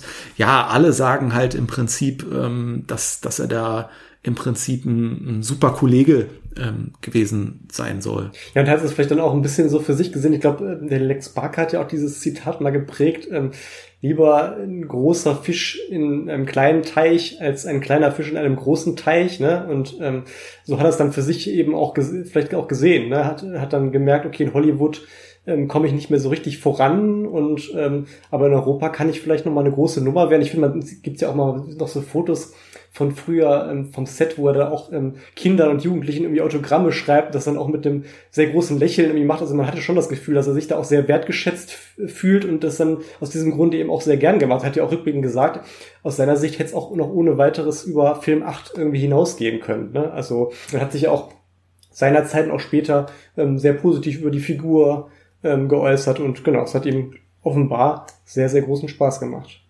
Bei der Figur, äh, Jerry Cotton hat er auch immer erwähnt, dass, äh, dass es schon anders ist als James Bond, weil der Vergleich wurde natürlich immer bemüht. Und es stimmt ja auch insofern, dass auf jeden Fall der Jerry Cotton eigentlich zwar so gut bei den Frauen ankommt, aber so wirklich Affären hatte dann eigentlich keine. Und er ist halt so der stets korrekte. Und ähm, gerade bei dem Vor ähm, Vorgängerfilm finde ich es äh, ganz witzig, dass es diese Szene gibt, wo er bei seiner Mutter Klavier spielt, ne? In, also in so einem, in, in so einer Krimireihe, das muss man sich mal vorstellen. Also da ist er irgendwie so der Schwiegermutterliebling, der stets korrekte. Und ähm, ja, also natürlich irgendwie es ist ja auch krass, wie lange die Leute ihn dann mit dieser Rolle identifiziert haben. Also Jahrzehnte später, wenn du fragst, wer ist Jerry Cotton, ist es George Nader und ähm, wurde oder wird auch immer noch abgedruckt dann auf den Heftromanen in, äh, in äh, teilweise. Ja, sein Kollege, sein Buddy ist ja Phil Decker. Ähm, der wird gespielt von Heinz Weiß. Ähm, und Heinz Weiß ist im Prinzip da auch der gefeierte Co-Star der Reihe geworden. Also das waren eigentlich die beiden, die dann auf den Premierenfeiern äh, von den Fans bejubelt ähm, ähm, wurden. Und ähm, Heinz Weiß ist uns ja auch bekannt äh, durch, ach, er hat ja hunderte weitere Filme gemacht, auch eine ganz lang anhaltende Fernsehkarriere gemacht, aber ähm, wahrscheinlich uns als Kriminalfilmfans der 60er ist er uns natürlich auch vor allem aus einem Film bekannt. Ne? Genau, aus dem Grünen Bogenschützen. Ne? Das war ja einer der frühen Edgar Wallace-Filme unter der Regie von Jürgen Roland, wo er auch eine durchaus tragende Rolle gespielt hat. Ich glaube, der Durchbruch war ähm, so dieser Fernsehmehrteile soweit die Füße tragen und das war ja auch unter Regie von Fritz Umgelter und das war möglicherweise auch ein Umstand, der ihn dann vielleicht ähm, zur Kottenreihe auch ähm, geführt hat, ähm, weil er ja dann unter der Regie von Fritz Umgelter im ersten Film Schüsse aus dem Geigenkasten zu, zu sehen äh, war und wer weiß, vielleicht hat Fritz Umgelter da auch so ein bisschen seinen Einfluss geltend gemacht und gesagt, hört mal, ähm, der Heinz Weiß, mit dem habe ich schon gut zusammengearbeitet, das wird auch hier einer was für die Rolle. Man muss sagen, die Rolle des Phil Decker war jetzt vielleicht nicht die allerdankbarste insofern, als sie jetzt über die Reihe hinweg, wobei das kann man letztlich wahrscheinlich auch über die Figur Jill Cotton sagen, aber ähm, nicht wirklich eine Entwicklung durchmacht, ne, er da ein bisschen immer so zum Stichwortgeber verkommt und den Jerry ja fast so ein bisschen anhimmeln darf. Also sind zwar so ein bisschen befreundet, aber man merkt immer in den Film so ganz klar ab, so, so ein Über- und Unterverhältnis und äh, ähm, genau, also er ist letztlich so ein bisschen dazu da, um, um ihn zu unterstützen und äh, Jerry Cotton ist so ein bisschen so sein, sein absolutes Vorbild, aber so richtig hervorstechen darf er dann nicht. Also dass man jetzt irgendwie sagt, er hat jetzt irgendwie über die Filme hinweg wurde die Rolle irgendwie ausgebaut oder er hat dann mehr an den Ermittlungen teilgenommen. Das kann man so richtig nicht sagen, oder? Na, eher im Gegenteil. Ja. Also manche kritisieren ja, dass die, dass der Part von Phil Decker so ein bisschen geringfügiger geworden ist über die Filme hinweg, ist aber auch einfach der Tatsache geschuldet, wenn du so eine Storyline mit verdeckter Ermittlung hast zum Beispiel, ja, dann kann der da eben nicht so äh, gut äh, vorkommen oder in, jetzt in dieser Story, die wir hier jetzt haben, ist es dann auch manchmal einfach schwierig, so eine Doppelprotagonisten auch noch mit reinzunehmen. Ähm, ja, aber es, man kann schon sagen, es ist vielleicht ein bisschen weniger geworden, ja.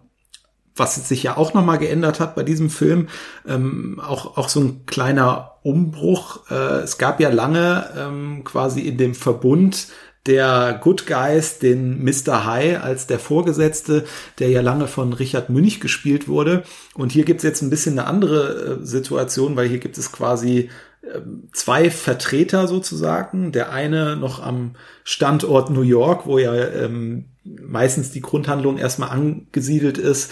Es ist in dem Fall Harry Riebauer, der quasi äh, jetzt einspringt für Richard Münch und hier aber Mr. DiLaggio spielt.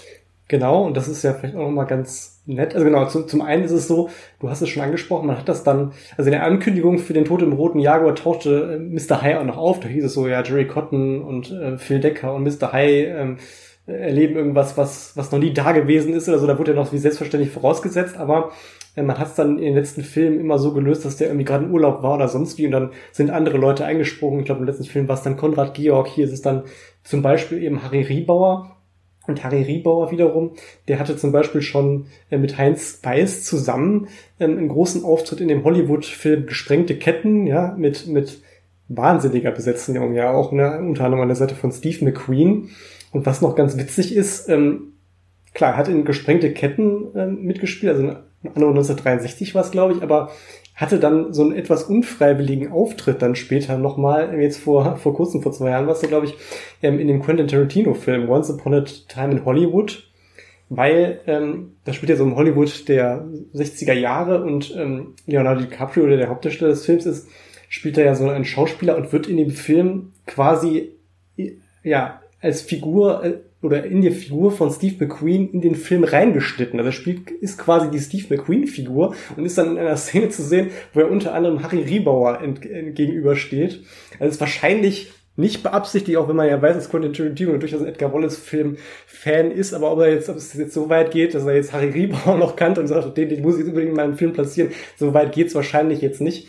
Aber das ist vielleicht noch so ganz, ganz witzig. Und ansonsten war ja ähm, Harry Riebauer auch ein absoluter Stammgast im Krieg der 60er Jahre, Edgar Wallace und Co. kannte man jetzt eher so als Gauner, auch wenn er auch ab und an schon mal so den Inspektor ähm, gespielt hat. Und ich weiß nicht, wie das wollte ich gerade ja. sagen. Das ist, äh, ist so ein Aspekt, den ich bei ihm ganz interessant finde, weil wir hatten es in den letzten Podcast-Folgen ja immer von diesem Schubladendenken. Und Harry Riebauer ist aber jemand, der vergleichsweise häufig die Seiten wechseln durfte. Ne? Also genau. mal ist er in einer böse angelegten Rolle, mal ist er in einer gut angelegten Rolle. Wobei es so ein bisschen auch nochmal zwischen Edgar Wallace und Brian Edgar Wallace getrennt war gefühlt, weil bei den Edgar Wallace Filmen war es ja schon mal so, dass er irgendwo den Gauner gespielt hat. In seiner letzten Rolle, die Tote aus der Themse, war es dann so ein bisschen, ja so ähnlich wie bei Pinkers Braun in seinem letzten Auftritt, wo man so ein bisschen mit seinem Image gespielt hat und das dann aber letztlich ja, sich anders dargestellt hat, als ähm, im Film über weite Teile der Handlung kolportiert. In den Brian Edgar Wallace Film, da hat er ja auch dann zum Beispiel sogar mal den Inspektor gespielt, ne, in dem Harald Reinhardt Film Der Bürger von Schloss Blackmore, also die Hauptrolle, und auch mal so ein Gerichtsarzt zumindest, also der war immer eher auf der guten Seite, in dem letzten Film das siebente Opfer dann wieder auf der Gauner-Seite, aber wie gesagt, es ist so ein bisschen gependelt, das durchaus. Und ähm, ich weiß nicht, wie es dir geht, also ähm, Harry gehört für mich schon so ein bisschen zu, zu meinen Lieblingen, so aus diesem Bereich dieser ähm, vielen tollen Nebendarsteller aus der Zeit, die es ja gab. Ne? Ich habe ja gerade schon gesagt, Pinkers Braun, da gab es auch Leute wie Werner Peters, aber er gehört da für mich so dazu und was ihn für mich, für mich so ein bisschen ausmacht, ist so ein bisschen so, einerseits so ein bisschen seine Erscheinung und er hat oft immer mit so einem leichten Grinsen irgendwie gesprochen und er hat so einen ganz interessanten Ak Akzent. Ne? Der ist ähm, geboren im heutigen Liberec, also so im Böhmen, ne? Und äh, das ist so und klingt halt auch so ein bisschen, ja, dieses böhmische, fränkische und das, das klingt immer so ein bisschen, ja, so ein bisschen witzig irgendwie. Und zusammen mit diesem, diesem Grinsen, was er dann oft immer auflegt, hat er so, so was, so was ganz Eigenes mit hohem Wiedererkennungswert, finde ich. Also ich sehe ihn unheimlich gerne, auch wenn es jetzt hier natürlich im Jerry Cotton jetzt nicht die ganz große Rolle ist, aber was so ein bisschen anders ist als sonst. Er hat einen, glaube einen Schnurrbart, ne? Das habe ich, habe ich ihn vorher und nachher nicht mehr gesehen. Und was bei Harry Hibor noch ganz interessant ist, dass sich da bei ihm die Spur so ganz schnell verliert, ne? So ab Anfang der 70er Jahre. Also es war ja schon so ein Typ, der so von der Frequenz, die er so in den 60er Jahren so an den Tag gelegt hat, absolut jemand gewesen wäre, der so prädestiniert für auch den Fernsehkrimi gewesen wäre. Dann, ob es jetzt Tatort, Kommissar, Derek, der Alte, wie auch immer.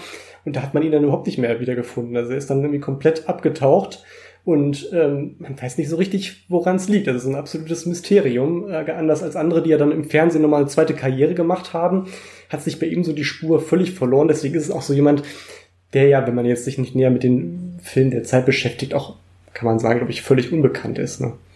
Ja, ja, interessanter Punkt, ja, auf jeden Fall. Also, du hast ja gerade schon gesagt, also Harry Riebauer, du siehst ihn hier gerne in dem Film, gleichzeitig so richtig das Potenzial, ja gut, das trifft auf so viele Rollen in diesem Film zu, dass die Leute ähm, ähm, da ihr Potenzial sicherlich nicht ganz ähm, rollenbedingt auch ausspielen können. Das gilt zum Beispiel ähm, sicherlich auch für Friedrich Schütter, der ist ja auch noch mal, nachdem die Handlung dann äh, von New York nach, nach äh, an die an die Westküste ähm, wechselt, da ist er irgendwie so der zuständige FBI-Mann, der dann irgendwie äh, sich kurz auch mal mit Jerry Cotton ähm, bespricht, dann aber eigentlich gar nicht mehr so groß ähm, vorkommt ähm, in der Handlung. Und äh, ich glaube, Friedrich Schütter, der, der, hätte auch super noch mal irgendwie so ein Bösewicht äh, geben können, irgendwie von größerem Rang, also auch irgendwie äh, ein, ein ganz toller Darsteller. Ähm, was mich jetzt äh, besonders interessieren wird, ist, ähm, wie deine Meinung zu Grit Böttcher ausfällt, ähm, weil die sehe ich eigentlich auch einerseits immer sehr gerne, ähm, konnte sie auch mal kennenlernen, mit ihr sprechen. Ähm, das, das Einzige, was ich äh, sagen muss, das ist häufig in Filmen, wo Gret Böttcher mitspielt, reißt sie mich für einen Moment immer so aus dem Film raus. Also weißt du, was ich meine? So, ähm, ich, ich, ich kann nicht so richtig sagen, woran es liegt, aber es ist ja tendenziell immer, wenn man so kurz rausgerissen wird aus, aus, aus der Handlung, ist ja meistens nicht so ein gutes Zeichen. Und das habe ich immer bei ihren Rollen so einen Moment. Lang. Also hier äh, für den konkreten Film hätte ich auf jeden Fall die Idee, es könnte möglicherweise in ihrem quietschgrünen Outfit liegen, was sich ja auch sehr schön macht mit, mit dem grünen Rasen, über den sie dann noch läuft. Ähm, nee, aber so grundsätzlich ähm, bin ich bei dir. Ähm, es, also der eine Punkt ist, ich finde, es ist schon eine relativ bemerkenswerte Besetzung insofern, als man bei Cotton, bei den weiblichen, ich nenne es jetzt bei ja, Hauptdarstellerinnen, oder jedenfalls den größeren weiblichen Figuren, jetzt nicht so die großen deutschen Namen zumindest hatte. Also ich habe ja schon gesagt, Karin Dor haben wir nicht gesehen. Und auch so vergleichbare aus dem Rang, ob es jetzt Brigitte Grotum jetzt war oder so, also wie man das von Edgar Wallace ähm, gewohnt ist, das hat man in den Jerry Cotton-Filmen nicht so. Das ist eher so die zweite oder dritte Geige, so habe ich den Eindruck. Das ist erstmal schon für die Zeit noch ein relativ großer Name, aber ich bin bei dir. Ähm, klar, sie hat in Edgar Wallace im Schwarzen Abt ja auch mitgespielt, unter anderem, also oder auch in dem schönen Fernsehmehrteiler ähm, Die Gentlemen bitten zur Kasse. Aber ich fand sie nie wirklich überzeugend, muss ich zugeben. Also da gibt's einige andere Darstellerinnen, die ich ähm, lieber gesehen habe. Und das, das trifft jetzt auch auf den. Ich finde es jetzt in dem Film jetzt nicht, dass sie jetzt irgendwie negativ auffällt, aber ähm, ihr, ihr fehlt, finde ich, so ein bisschen das gewisse Etwas, das, was ähm, andere Darstellerinnen aus der Zeit so einem Film, obwohl ja die Rollen oft letztlich undankbar waren ne, und man nicht viel rausholen konnte, weil es eben irgendwie ja Schülerinnen waren oder Sekretärinnen oder irgendwelche ähm, Damen, die, die es jetzt noch irgendwie galt, irgendwie zu verheiraten. Also da war ja oft nicht viel dran, aber ich finde, das haben andere Darstellerinnen aus der Zeit ähm, oft besser gelöst. Wenn man mal auf ihre Rolle zu sprechen kommt, ähm, sie, ihr Mann steht ja hier im Verdacht, dass er einen Mordauftrag gegeben ähm, hat für sie und ich denke jetzt, so was Haupttäter betrifft, werden wir uns den Spoiler sparen. Aber ansonsten gehe ich davon aus, dass wir so ein paar Sachen, die im Handlungsverlauf passieren, auch ansprechen können. Was ich hier bemerkenswert äh, finde, ist, dass sie ja eine absolute Sympathieträgerin des Films ist. Und ähm, ja, man könnte jetzt so meinen, sie, das ist ja so die klassische Rolle, die oder die klassische Figur, die am Ende dann groß gerettet wird. Hier ist es aber anders ich finde, es gibt so zwei wirkliche Schocker in diesem Film. Den einen hast du schon kurz angesprochen, auf den kommen wir auch nochmal zu sprechen. Und der zweite Schocker ist eigentlich, dass äh, Linda heißt sie ja, ähm, dass, dass Linda einfach irgendwie in der Mitte des Films einfach erschossen wird. Ne? So, und dann steht man erstmal kurz da und sagt, oh, damit hätte ich jetzt irgendwie nicht gerechnet. Und dem voraus geht auch ähm, nochmal eine sehr schöne ähm, Montage und auch so eine Suspense-Sequenz. Ähm, da ist sie nämlich bei, äh, bei Ria und sagt nochmal, ach, es ist schön, wenn man keine Angst mehr hat. Und äh, dann sehen wir aber im Schnitt äh, schon ähm, den Mann, der den Schallschutz auf die Pistole dreht. Und da wissen wir, oh, gleich wird's kritisch.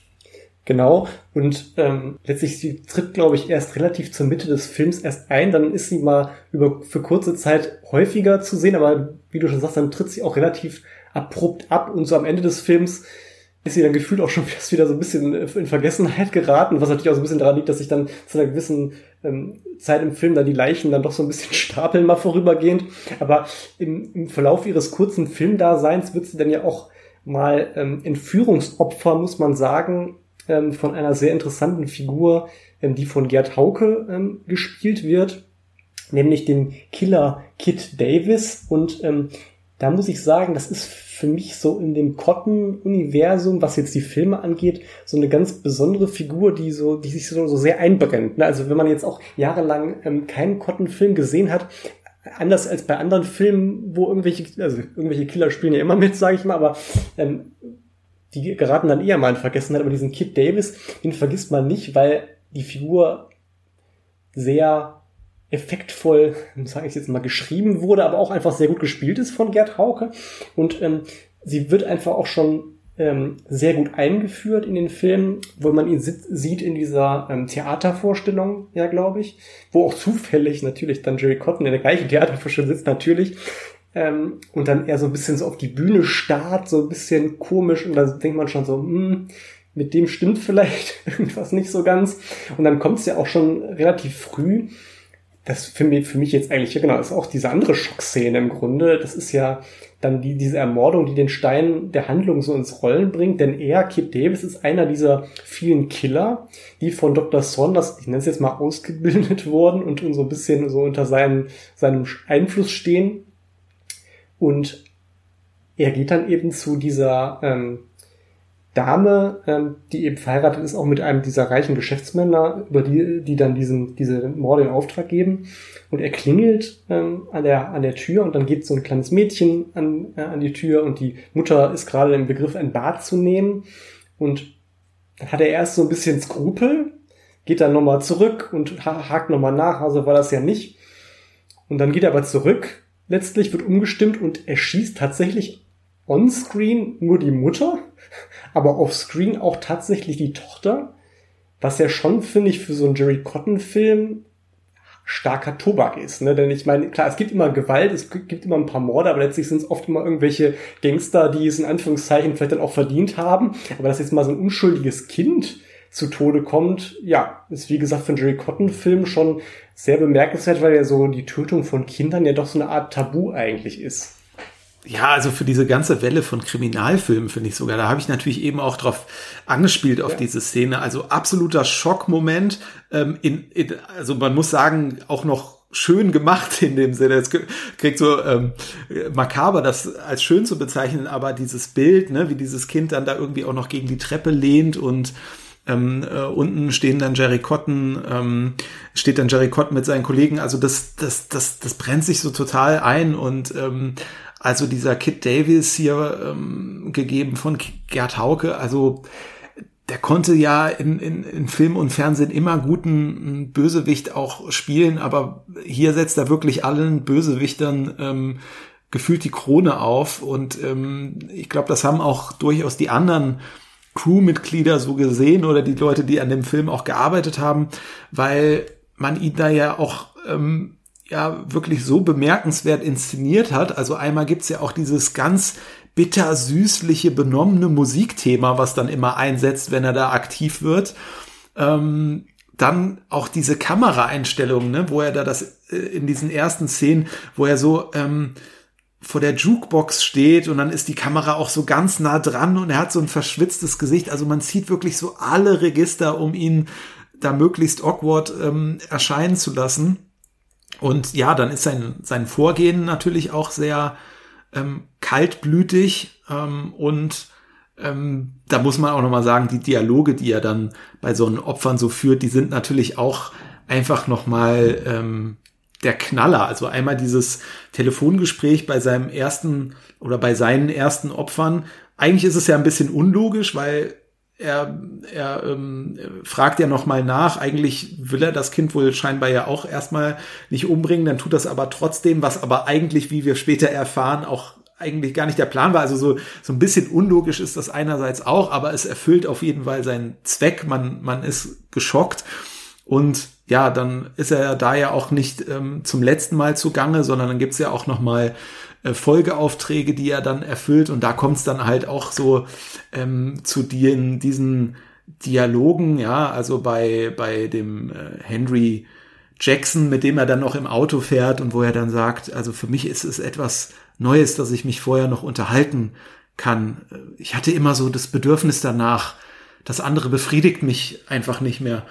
Und auch bei diesem ersten Mord, es ist so ein bisschen, ja, fast eklig, weil er sich so, es scheint ihn so ein bisschen anzumachen. Also es ist, ja, äh, es ist ähm, gut gelungen, dass man sich, äh, dass man sich da ein bisschen angeekelt fühlt von ihm auch. Ja, hat man ja in diesem damaligen Film, wir so alle Register gezogen. Ich denke da auch immer an den Edgar Wallace Film Der Mönch mit der Peitsche, wo ja auch Konrad Georg so ein bisschen in so ein gewisses Licht ähm, gezogen wird und dann immer so total übertrieben Schweiß auf der Stirn hat und so ein bisschen daran hat mich das hier bei der Gerd Hauke Figur auch irgendwie erinnert, dass man so mit allem mit allem was man so hatte irgendwie versuchen wollte, oh, der ist irgendwie eklig und mit dem stimmt irgendwas nicht und ähm, dass man da irgendwie besonders viel so äh, plakativen Grusel einfach kreieren wollte. Und das ist, muss man natürlich sagen, im Endeffekt natürlich auch wunderbar gelungen. Und was ich noch so ganz toll fand, ähm, war die Szene, wo er dann gewissermaßen auf seinen Nachfolger trifft. Also wir haben ja gerade schon angedeutet, die sind alle so sehr fungibel diese ähm, Killer, ne, der eine kommt, der andere, äh, der andere geht, ne, also wenn da mal einer auf der Strecke bleibt, kein Problem. Dr. Saunders hat schon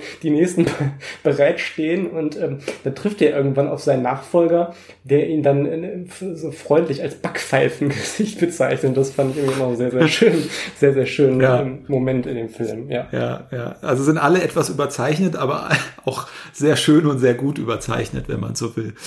Ähm, genau dann äh, will ich noch kurz erwähnen, seine Vermieterin, äh, das ist Ilse Steppert. Ähm, ja, äh, ganz tolle Schauspielerin, ähm, die in vielen meiner Lieblingsfilmen auch ähm, mitspielt. Hier hat sie eine relativ kleine Rolle. Was ich sehr schade finde, ist tatsächlich, sie ist eben hier von diesem Fall betroffen, dass sie nicht ihre Originalstimme hat, sondern fremd synchronisiert ist, was bei ihr, finde ich, äh, man gleich merkt und man gleich die Originalstimme total vermisst. Ja, und auch, das ist auch wieder so ein Beispiel irgendwie gefühlt extrem verschenkt. Und vor allem, also wenn man sich mal nochmal vor Augen führt, dass sie ja ein Jahr später in dem James Bond-Film ähm, im Geheimdienst ihrer Majestät ja einen großen Auftritt hatte und dann ja sogar auch Mrs. Bond letztlich in Anführungszeichen erschießen durfte. Also letztlich einen ganz großen filmhistorischen Moment hatte. Und da ja dann letztlich in dem James Bond-Film ist zwar in der Nebenrolle, aber trotzdem eine größere Rolle, deutlich größere Rolle hatte als hier in so einem in Anführungszeichen x-beliebigen deutschen Film. Und das hat man bei Jill Cotton-Filmen dann auch häufig gehabt. Also zum Beispiel auch in dem Nachfolgefilm Todesschüsse am Broadway. Auch Rudolf Fernau, wer auch ein sehr ge angesehener ähm, Darsteller noch aus der alten Uferzeit war, der auch in dem Film dann eine absolute Kleinstrolle hat irgendwie. So eine, ich glaube, eine ungefähr zusammengenommene Minute. Dann ist er auch schon wieder draußen und so ist bei Ilse Steppert die auch und dann genau noch gepaart damit, dass sie noch nicht mal sich selbst spricht, gefühlt komplett verheizt irgendwie. Ne? Ja, immerhin hat sie so einen Moment, den ich auch dann irgendwie ganz lustig finde, weil ich es ganz amüsant finde, dass sie ihre, ich glaube, es soll ihre Tochter sein, ich weiß nicht, also auf jeden Fall haben die ja denselben Nachnamen, ne? also Cunnings, und äh, sie versucht ja da irgendwie ihre, äh, offenbar ihre Tochter auch so ein bisschen an den Kid Davis zu verschachern, äh, weil sie so, so ähm, typisch wie das so ist, als Vermieterin natürlich irgendwie immer informiert ist, was bei den Untermietern denn so Sache ist und sie weiß, der kommt in letzter Zeit komisch, komisch irgendwie vermehrt an Flöhe, Zahlungseingang hier und da, weil er fleißig seine Mordaufträge ähm, erfüllt und ähm, ja, da versucht sie so ein bisschen ihre Tochter scheinbar zu verschachern. Und bei der Tochter, da müssen wir jetzt kurz ein bisschen Aufklärungsarbeit betreiben.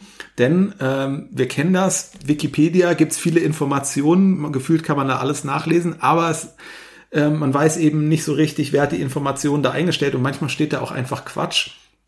Und hier ist es eben so, dass bei Wikipedia und bei vielen anderen Portalen äh, für die Eve Cunnings, äh, eben diese ähm, offenbar diese Tochter, die da äh, mitspielt, da wird mh, häufig die Schwedin Christina Lindberg ähm, angegeben, die eigentlich auch ähm, Brit ähm, noch in einem Nebennamen hat oder sogar Brit Lindberg heißt. Das ist aber eine Verwechslung. Da sind quasi zwei Personen zu einer geworden. Ähm, also die Christina Lindberg, die hat in den 70er Jahren auch so in Reportfilmen mitgespielt und in dem Grindhouse-Klassiker Thriller, ein unbarmherziger Film. Und die wird eben hier oft, ähm, kriegt hier oft den Credit auf verschiedenen Filmportalen, wird aber verwechselt mit Brit, äh, Brit, Brit Lindberg, so eine Berliner Nachwuchsdarstellerin, ähm, die die Schauspielschule besucht hat, äh, Gesang und Tanz studiert hat und die wiederum 1964 in dem in Deutschland entstandenen Russ Meyer Film Fanny Hill eine kleine Rolle hatte und dann in der Folge auch noch so kleinere Auftritte hatte in zu, zur Hölle mit den Paukern, ähm, der Arzt von St. Pauli, da kommt sie auch vor und dann hat sie auch in den 70er Jahren ja nochmal so ein Filmchen wie Liebesmarkt in Dänemark gemacht. Sind auf jeden Fall zwei verschiedene Personen. Hier ist es Britt Lindberg. Genau, es ist halt so ein Zufall, dass sie eben beide ähm, den gleichen Namen haben und äh, ist auch ein bisschen ungewöhnlich, ne? Deut offenbar deutsche Schauspielerin mit so einem ja schwedisch klingenden Namen, aber vielleicht äh, war es dann auch einfach ein, ein, Künstlernamen, den sie sich gegeben hat und der eben dann zufällig identisch war mit der anderen Schauspielerin, sodass dann eben diese Verschmelzung ähm, stattgefunden hat und sie, ja, man kann so sagen, sie hat einen sehr kleinen Auftritt, aber das ist, finde ich, auch wieder so ähm, typisch dem, dem Zeitgeist entsprechend. Ne? So End-60er, völlig unmotiviert, da so einen Anflug von Erotik irgendwie einzubringen. Also sie geht da, glaube ich, irgendwie ans Telefon. Das Gespräch ist dann eigentlich für den Kid Davis und zufällig hat sie natürlich irgendwie nur ihre Unterwäsche und noch ein bisschen so ein dünnes Kleidchen darüber an und nachdem sie dann den Hörer übergeben hat, tänzelt die dann so Sekunden so, ich, ich sag mal, lassiv in Anführungszeichen aus heutiger Sicht über diesen Flur und die Kamera hält da einfach sekundenlang drauf, ohne dass es irgendwie eine inhaltliche Funktion hat. Und das ist so ein bisschen so, ja, sehr, sehr typisch ähm, für die damalige Zeit, wobei man sagen muss, bei dem Nachfolger Todesschüsse am Broadway ähm, hat man es dann noch ein, ein, bisschen, bisschen unverhohlener gemacht. Also da war das hier dagegen fast noch äh, stilvoll, ja. Ja, ja. Ja, es gibt ja zumindest so ein bisschen Rahmenhandlung durch diese Vermietergeschichte, ja. aber klar, ähm, genüsslich äh, hat man das natürlich dann irgendwie da auch in Szene gesetzt. Ist eine ganz lustige Szene, finde ich auch. Ja, wen haben wir noch? Ähm, Karl Lange, der ähm, Dr. Saunders, den haben wir jetzt auch schon hier und da besetzt. Ja, jemand, der auch gerne von Reine besetzt wurde. Auch, glaube ich, ne, ohne, ohne Originalstimme hier, was auch Schale ist. Ist aber ganz lustig, dass er hier auch so einen diabolischen Nervenarzt gibt. Ne? Genau, nämlich parallel zur blauen Hand, wo er auch schon Leiter von so einer Nervenanstalt war und da ja auch wiederum auf Basis eines Drehbuchs von Herbert Reinecker, muss man dann ja wieder sagen, dann wieder in so einer Verbrecherpyramide aufgetreten ist, ne, wo er dann eben wieder auch seine Anstaltsinsassen dann ähm, letztlich ähm, da rekrutiert hat für ja, diverse Schandtaten und da so ein Element in dieser Pyramide war. Und das ist ja der Dr. Saunders jetzt auch wieder und eben auch wieder weitere Parallele, aber nicht die Spitze dieser Pyramide. Also das ist hier wirklich so eine ganz, ganz nette Parallele. Und klar, Karl Lange ist auch so ein Gesicht, äh, das man immer wieder im, im, im Krimi, Kino oder auch im Fernsehkrimi dann später gesehen hat, angefangen vom Frosch mit der Maske, wo er auch diese sehr charismatische Rolle ne, des Henkers spielt, dann auch später im Hexer noch aufgetreten und wie gesagt dann auch weiter noch im Fernsehkrimi. Ist, glaube ich, auch ziemlich alt geworden. Und bei ihm ist immer noch ganz interessant, dass er schon mal als Karl Lange mit K und schon mal Karl Lange mit C geführt wird. Also das gefühlt auch in jedem Vorspann, den man so von einem Film präsentiert bekommen hat, anders. Aber genau, wird leider ja auch fremd synchronisiert, aber ist natürlich auch so ein, so ein Darsteller, der auch in so einer kleinen Rolle so einem Film natürlich immer noch mal so, so ein gewisses Etwas geben kann. Ja, noch kleinere Rolle hat seine Assistentin, die ich aber auch toll finde. Ähm, und jetzt muss ich mich wieder outen, dass ich nicht weiß, wie man den Nachnamen ausspricht. Ich kann es mir aber auch einfach machen und kann einfach sagen Susanne Junke, weil so hieß sie nämlich später. Weißt du, wie man ihren Nachnamen würde, ich ausspricht? würde das H im Stumm aussprechen und dann einfach Susanne Siao sagen. Aber ich bin jetzt auch kein, nicht der irgendwie ähm, der chinesischen Sprache mächtig. Das ist absolute Vermutung, also würde ich sagen. Aber genau, man kann sich einfach machen und Susanne Junke draus machen. Finde ich auch, sie sagt kaum was und ich bin mir auch nicht sicher, ob sie synchron, äh, bin ich wirklich nicht sicher, ob sie synchronisiert wurde, aber ähm, ganz kleine Rolle, aber irgendwie allein durch ihre Mimik und auch diese Frisur und ihr ganzes Auftreten finde ich unheimlich effektvoll. Also sie ist da wirklich noch so, noch mal so ein richtiges Puzzleteil, muss ich sagen. Äh, Also ganz, ganz klasse. Und ansonsten finde ich, bei ihr ist halt mal, sie hatte ein paar Auftritte so Ende der 60er Jahre und muss man dann leider sagen, immer so ein bisschen gebucht auf die gleichen Rollen, was dann so die kuriose Blüte dann tatsächlich schlägt, dass sie ja in dem Edgar Wallace Film Der unheimliche Mönch und in dem Edgar Wallace Film Der Mönch mit der Peitsche jeweils ein Mädchen aus einem Mädcheninternat spielt, ja, und gefühlt, es könnte dieselbe sein, also da auch nicht wirklich viel machen darf. In Erinnerung ist mir immer diese Szene, wo sie da ähm, im unheimlichen Mönch dann ähm, Sir John gegenübertritt und ihm dann irgendwie gesteht, dass er diese ähm, Kameradin irgendwie nicht, nicht, die da ermordet wurde, gerade nicht mochte und da so ein halbes Geständnis irgendwie abgibt und dann er dann so ein bisschen trö sie dann so ein bisschen tröstet.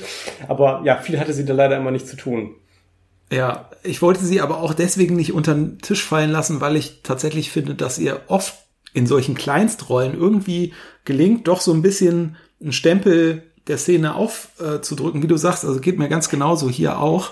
Und äh, ist auch so ein Grund, warum ich sie gerne noch mal in einer größeren Rolle Absolut. irgendwie äh, gesehen hätte, auch in so einem äh, Krimi-Reiser, um mal auszutesten, wie das so ähm, funktioniert würde. Und äh, nur um das auszuerklären, falls es hier jemand nicht weiß, Junke später deswegen, weil sie dann die Frau wurde von Harald Junke, dass wir das noch erwähnt haben.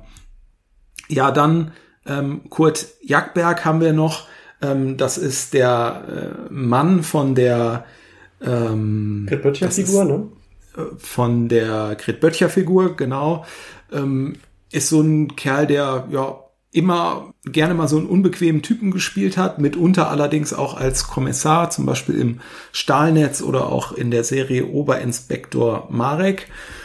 Und ähm, Herbert Strass als Sam Parker, der ist ja hier ähm, im Prinzip ja so ein alter Bekannter von äh, Jerry Cotton und weiß nicht, wie es dir geht. Ich finde ihn hier als so ein US-Privatdetektiv total glaubhaft. Also der könnte für mich locker aus so einem amerikanischen Neo-Noir-Krimi äh, ge gestolpert sein gerade. Ja, absolut. Ähm, er, er hat ja auch eine, finde ich, nicht so ganz einfache Rolle, ne, weil du ja, genau, du hast schon angesprochen, er ist so ein bisschen, ja, wird ja als Freund eingeführt, muss dann aber auch natürlich immer so ein bisschen so Nahrung dafür liefern, dass man ihm vielleicht dann auch nicht so ganz vertraut, also dass er als potenzieller ähm, Verdächtiger ähm, in der Erscheinung tritt und dieser, dieser Spagat, der gelingt ihm, wie ich finde, unheimlich gut und äh, genau, er hat auch fast so ein bisschen, bei ihm bin ich mir jetzt auch nicht ganz sicher, ob er hier synchronisiert wird, er war auf jeden Fall auch ein Synchronsprecher selber, aber ähm, er hätte jetzt hier auch durchaus ein internationaler Schauspieler irgendwie sein können, also er tritt, genau, vielleicht liegt es auch so ein bisschen daran, dass er so ein bisschen diesen äh, ja, auftritt wie so ein amerikanischer Schauspieler, also so ein bisschen angelehnt daran. Die, die, die Figur und Darstellung äh, gehen absolut gut auf, ja. Ja, und dann, ähm, jetzt müssen wir uns vielleicht ein bisschen beschränken. Also Hans Epskamp haben wir schon kurz drüber gesprochen, ist auch so eine Rolle, ne, die, die im Prinzip ähm, der locker hätte irgendwie eine größere Rolle ähm, nochmal füllen können. Die ist ganz klein. Wir müssen aber auch zumindest eine Rolle ähm, eingehen oder auf ein, äh, eine Schauspielerin, die aus die, die beigesteuert wurde von der italienischen Produktion. Äh, Daniela Surina, die spielt hier die Assistentin oder ich, Kollegin von Sam Parker, auf jeden Fall in diesem Kontext, ähm, wird sie dann auch in den Film eingeführt. Da bin ich auch gespannt, wie es dir so geht. Also ich finde, was die Cotton-Filme ja auch gut machen, ist, dass sie ähm, hier und da eine gute Mischung finden aus im Prinzip so Darstellern, die man jetzt auch aus dem deutschen Kriminalfilm kennt und sich freut, die wiederzusehen. Aber hier und da gibt's auch so erfrischende Gesichter, die man äh, noch nicht so kennt. Und das ist hier ja letztlich auch der Fall. Man kennt sie vielleicht, wenn man dann das Geheimnis des gelben Grabes, ähm, dieser Jallo, der in Deutschland dann auch als Brian Edgar Wallace Film 1972 vermarktet wurde, da hat man sie noch mal gesehen. Aber sonst äh, ist sie mir nicht so bekannt. Äh, gab auch danach ähm, in der Folge nicht mehr so viele internationale Rollen, äh, wo sie aufgefallen wäre. Allerdings hat sie hier eine recht starke Rolle. Also ähm, die Figur, die sie verkörpert, auch setzt da durchaus auch mal einen der Killer mit einem Handkantenschlag ähm, außer Kraft. Und ich finde sie ganz erfrischend. Wie geht's dir? Absolut. Die Figur ist, muss ich auch sagen, sehr bemerkenswert. Genau, weil du, wie du sagst, die wird ja erstmal eingeführt als Assistentin ähm, des, dieses befreundeten Detektivs, der von Herbert im Stass gespielt wird. Da denkt man erstmal, okay, das ist jetzt irgendwie so seine Sekretärin, die da immer mal so ein bisschen äh, mitwirkt. Aber wie du schon sagst, die wird ja dann unheimlich aktiv und wenn man jetzt böse ist, könnte man sagen, sie, sie hilft ähm, dem Jury fast mehr als der Phil Decker in dem Film. Also weil sie ja wirklich einen, ähm, einen dieser Killer aus dieser ähm, Verbrecherpyramide dann gewissermaßen jetzt zur Strecke bringt, äh, ne, der kurz bevor sie, oder er glaubt, ist schon dabei, sie ein bisschen zu überwältigen, dann genau schlägt sie ihn mit einer Handkante nieder und lässt ihn dann ja irgendwie in, in ihre Wanne dann so ein bisschen ähm, da, ähm, weil er so ein bisschen bewusstlos ist, dann wieder so erfrischen unter, unter laufendem Wasser. Also sie genau, geht richtig mit, ähm, mit der Faust auch zu Werke, was man ja so in diesen Filmen der Zeit ja noch nicht so hat. Da ist ja irgendwie gefühlt noch so die Rollenverteilung klar. Ne? Irgendwie die, die, die Frauen werden von den Männern unterstützt und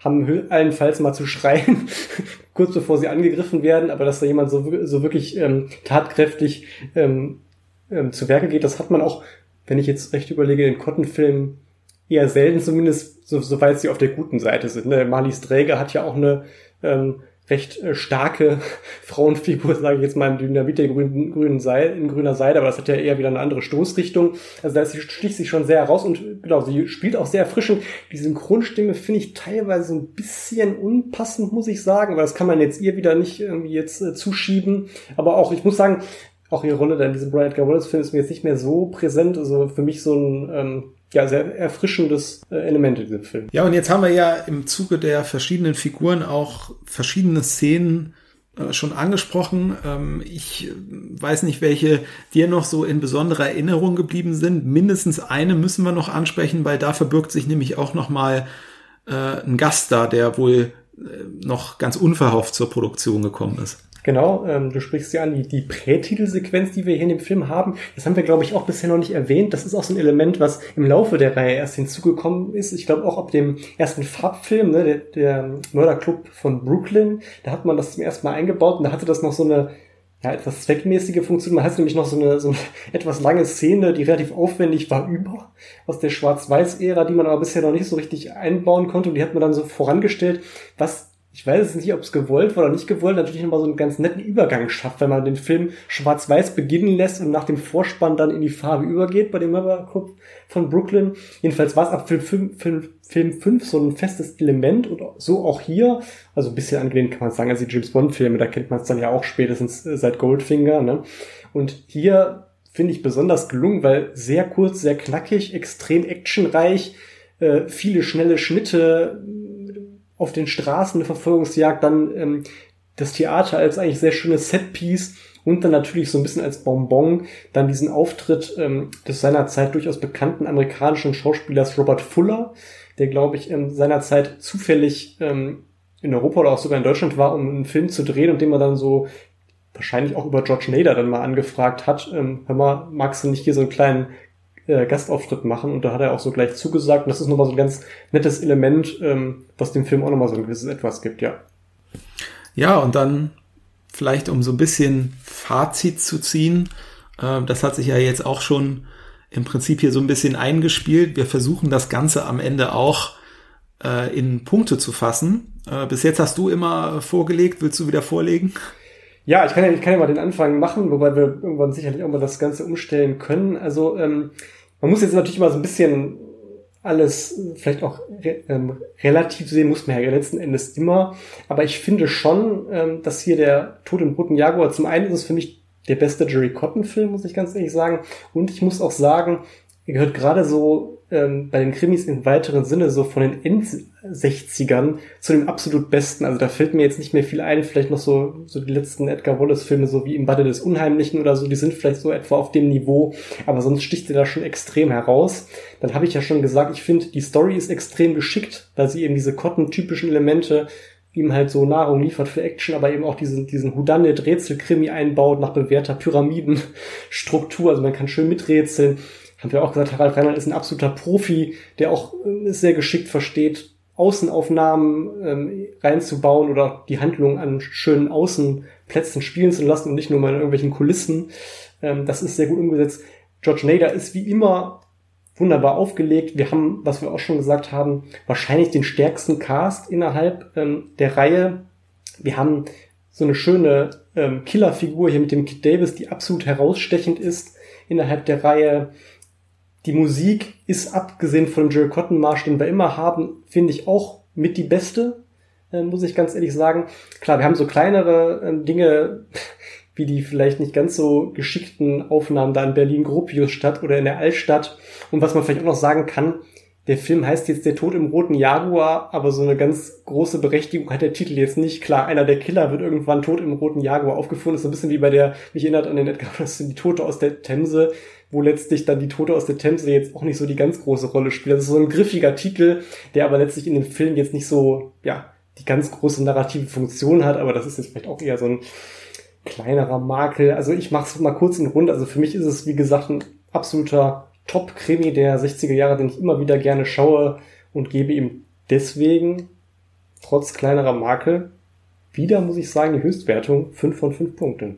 Ja, also ich muss sagen, ich habe ähm, die Entscheidung, was ich hier als Punkte äh, geben soll, ich trage die schon ein bisschen mit mir rum. Es ist natürlich auch so ein bisschen die Frage, was setzt man jetzt als Skala an? Ne? Also und ich sehe es auch so, wir haben das letzte Mal jetzt einen großen Hollywood-Film Flucht von Alcatraz besprochen. Wenn ich da jetzt genau dieselbe Skala ansetze, dann kann ich hier nicht 5 von 5 geben. Aus Liebhabersicht gebe ich 5 von 5 Punkten ganz klar. Gleichzeitig sage ich aber auch, weiß ich nicht, der Film fängt an und dann sind wir da irgendwo im Märkischen Viertel oder so. Also so ein paar Sachen, wo ich einfach dann doch auch wenn es natürlich schwierig ist äh, und diesen, diesen in äh, USA spielenden Film hier zu drehen. Und ich finde es ja auch gut, dass man das so gemacht hat. Das ist ein ganz großer Vorteil dieser Zeit, dass man sich einfach das, was man erzählen wollte, dass man sich diese Kreativität dann auch da genommen hat. Ähm, trotzdem, es gibt halt so ein, zwei Unsauberkeiten, es gibt so ein, zwei Momente in diesem Film, wo ich auch immer mal wieder so rausgerissen werde, äh, weil es dann doch äh, offensichtlich ist, dass man sich auch irgendwie nur maximal ähm, behelfen kann. Ansonsten all das, was du positiv hervorgehoben hast, kann ich aber auch nur un unterschreiben.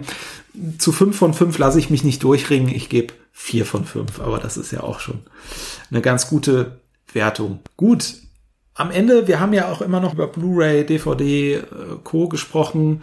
Äh, es gibt eine sehr gute Blu-ray von Filmjuwelen, die vor längerer Zeit ähm, rausgekommen ist. Das war so ein Zeitpunkt, da hat irgendwie keiner damit gerechnet, dass jetzt irgendwie der Film noch mal so gut kommt. Ähm, es ist, ähm, ja, glaube ich, eine Filmfassung, die ähm, jetzt nicht ähm, übermäßig restauriert ist, die aber erstmal den Film per se in einer total tollen Schärfe, wie man es äh, äh, kaum mehr geglaubt hätte, ähm, herausgebracht hat.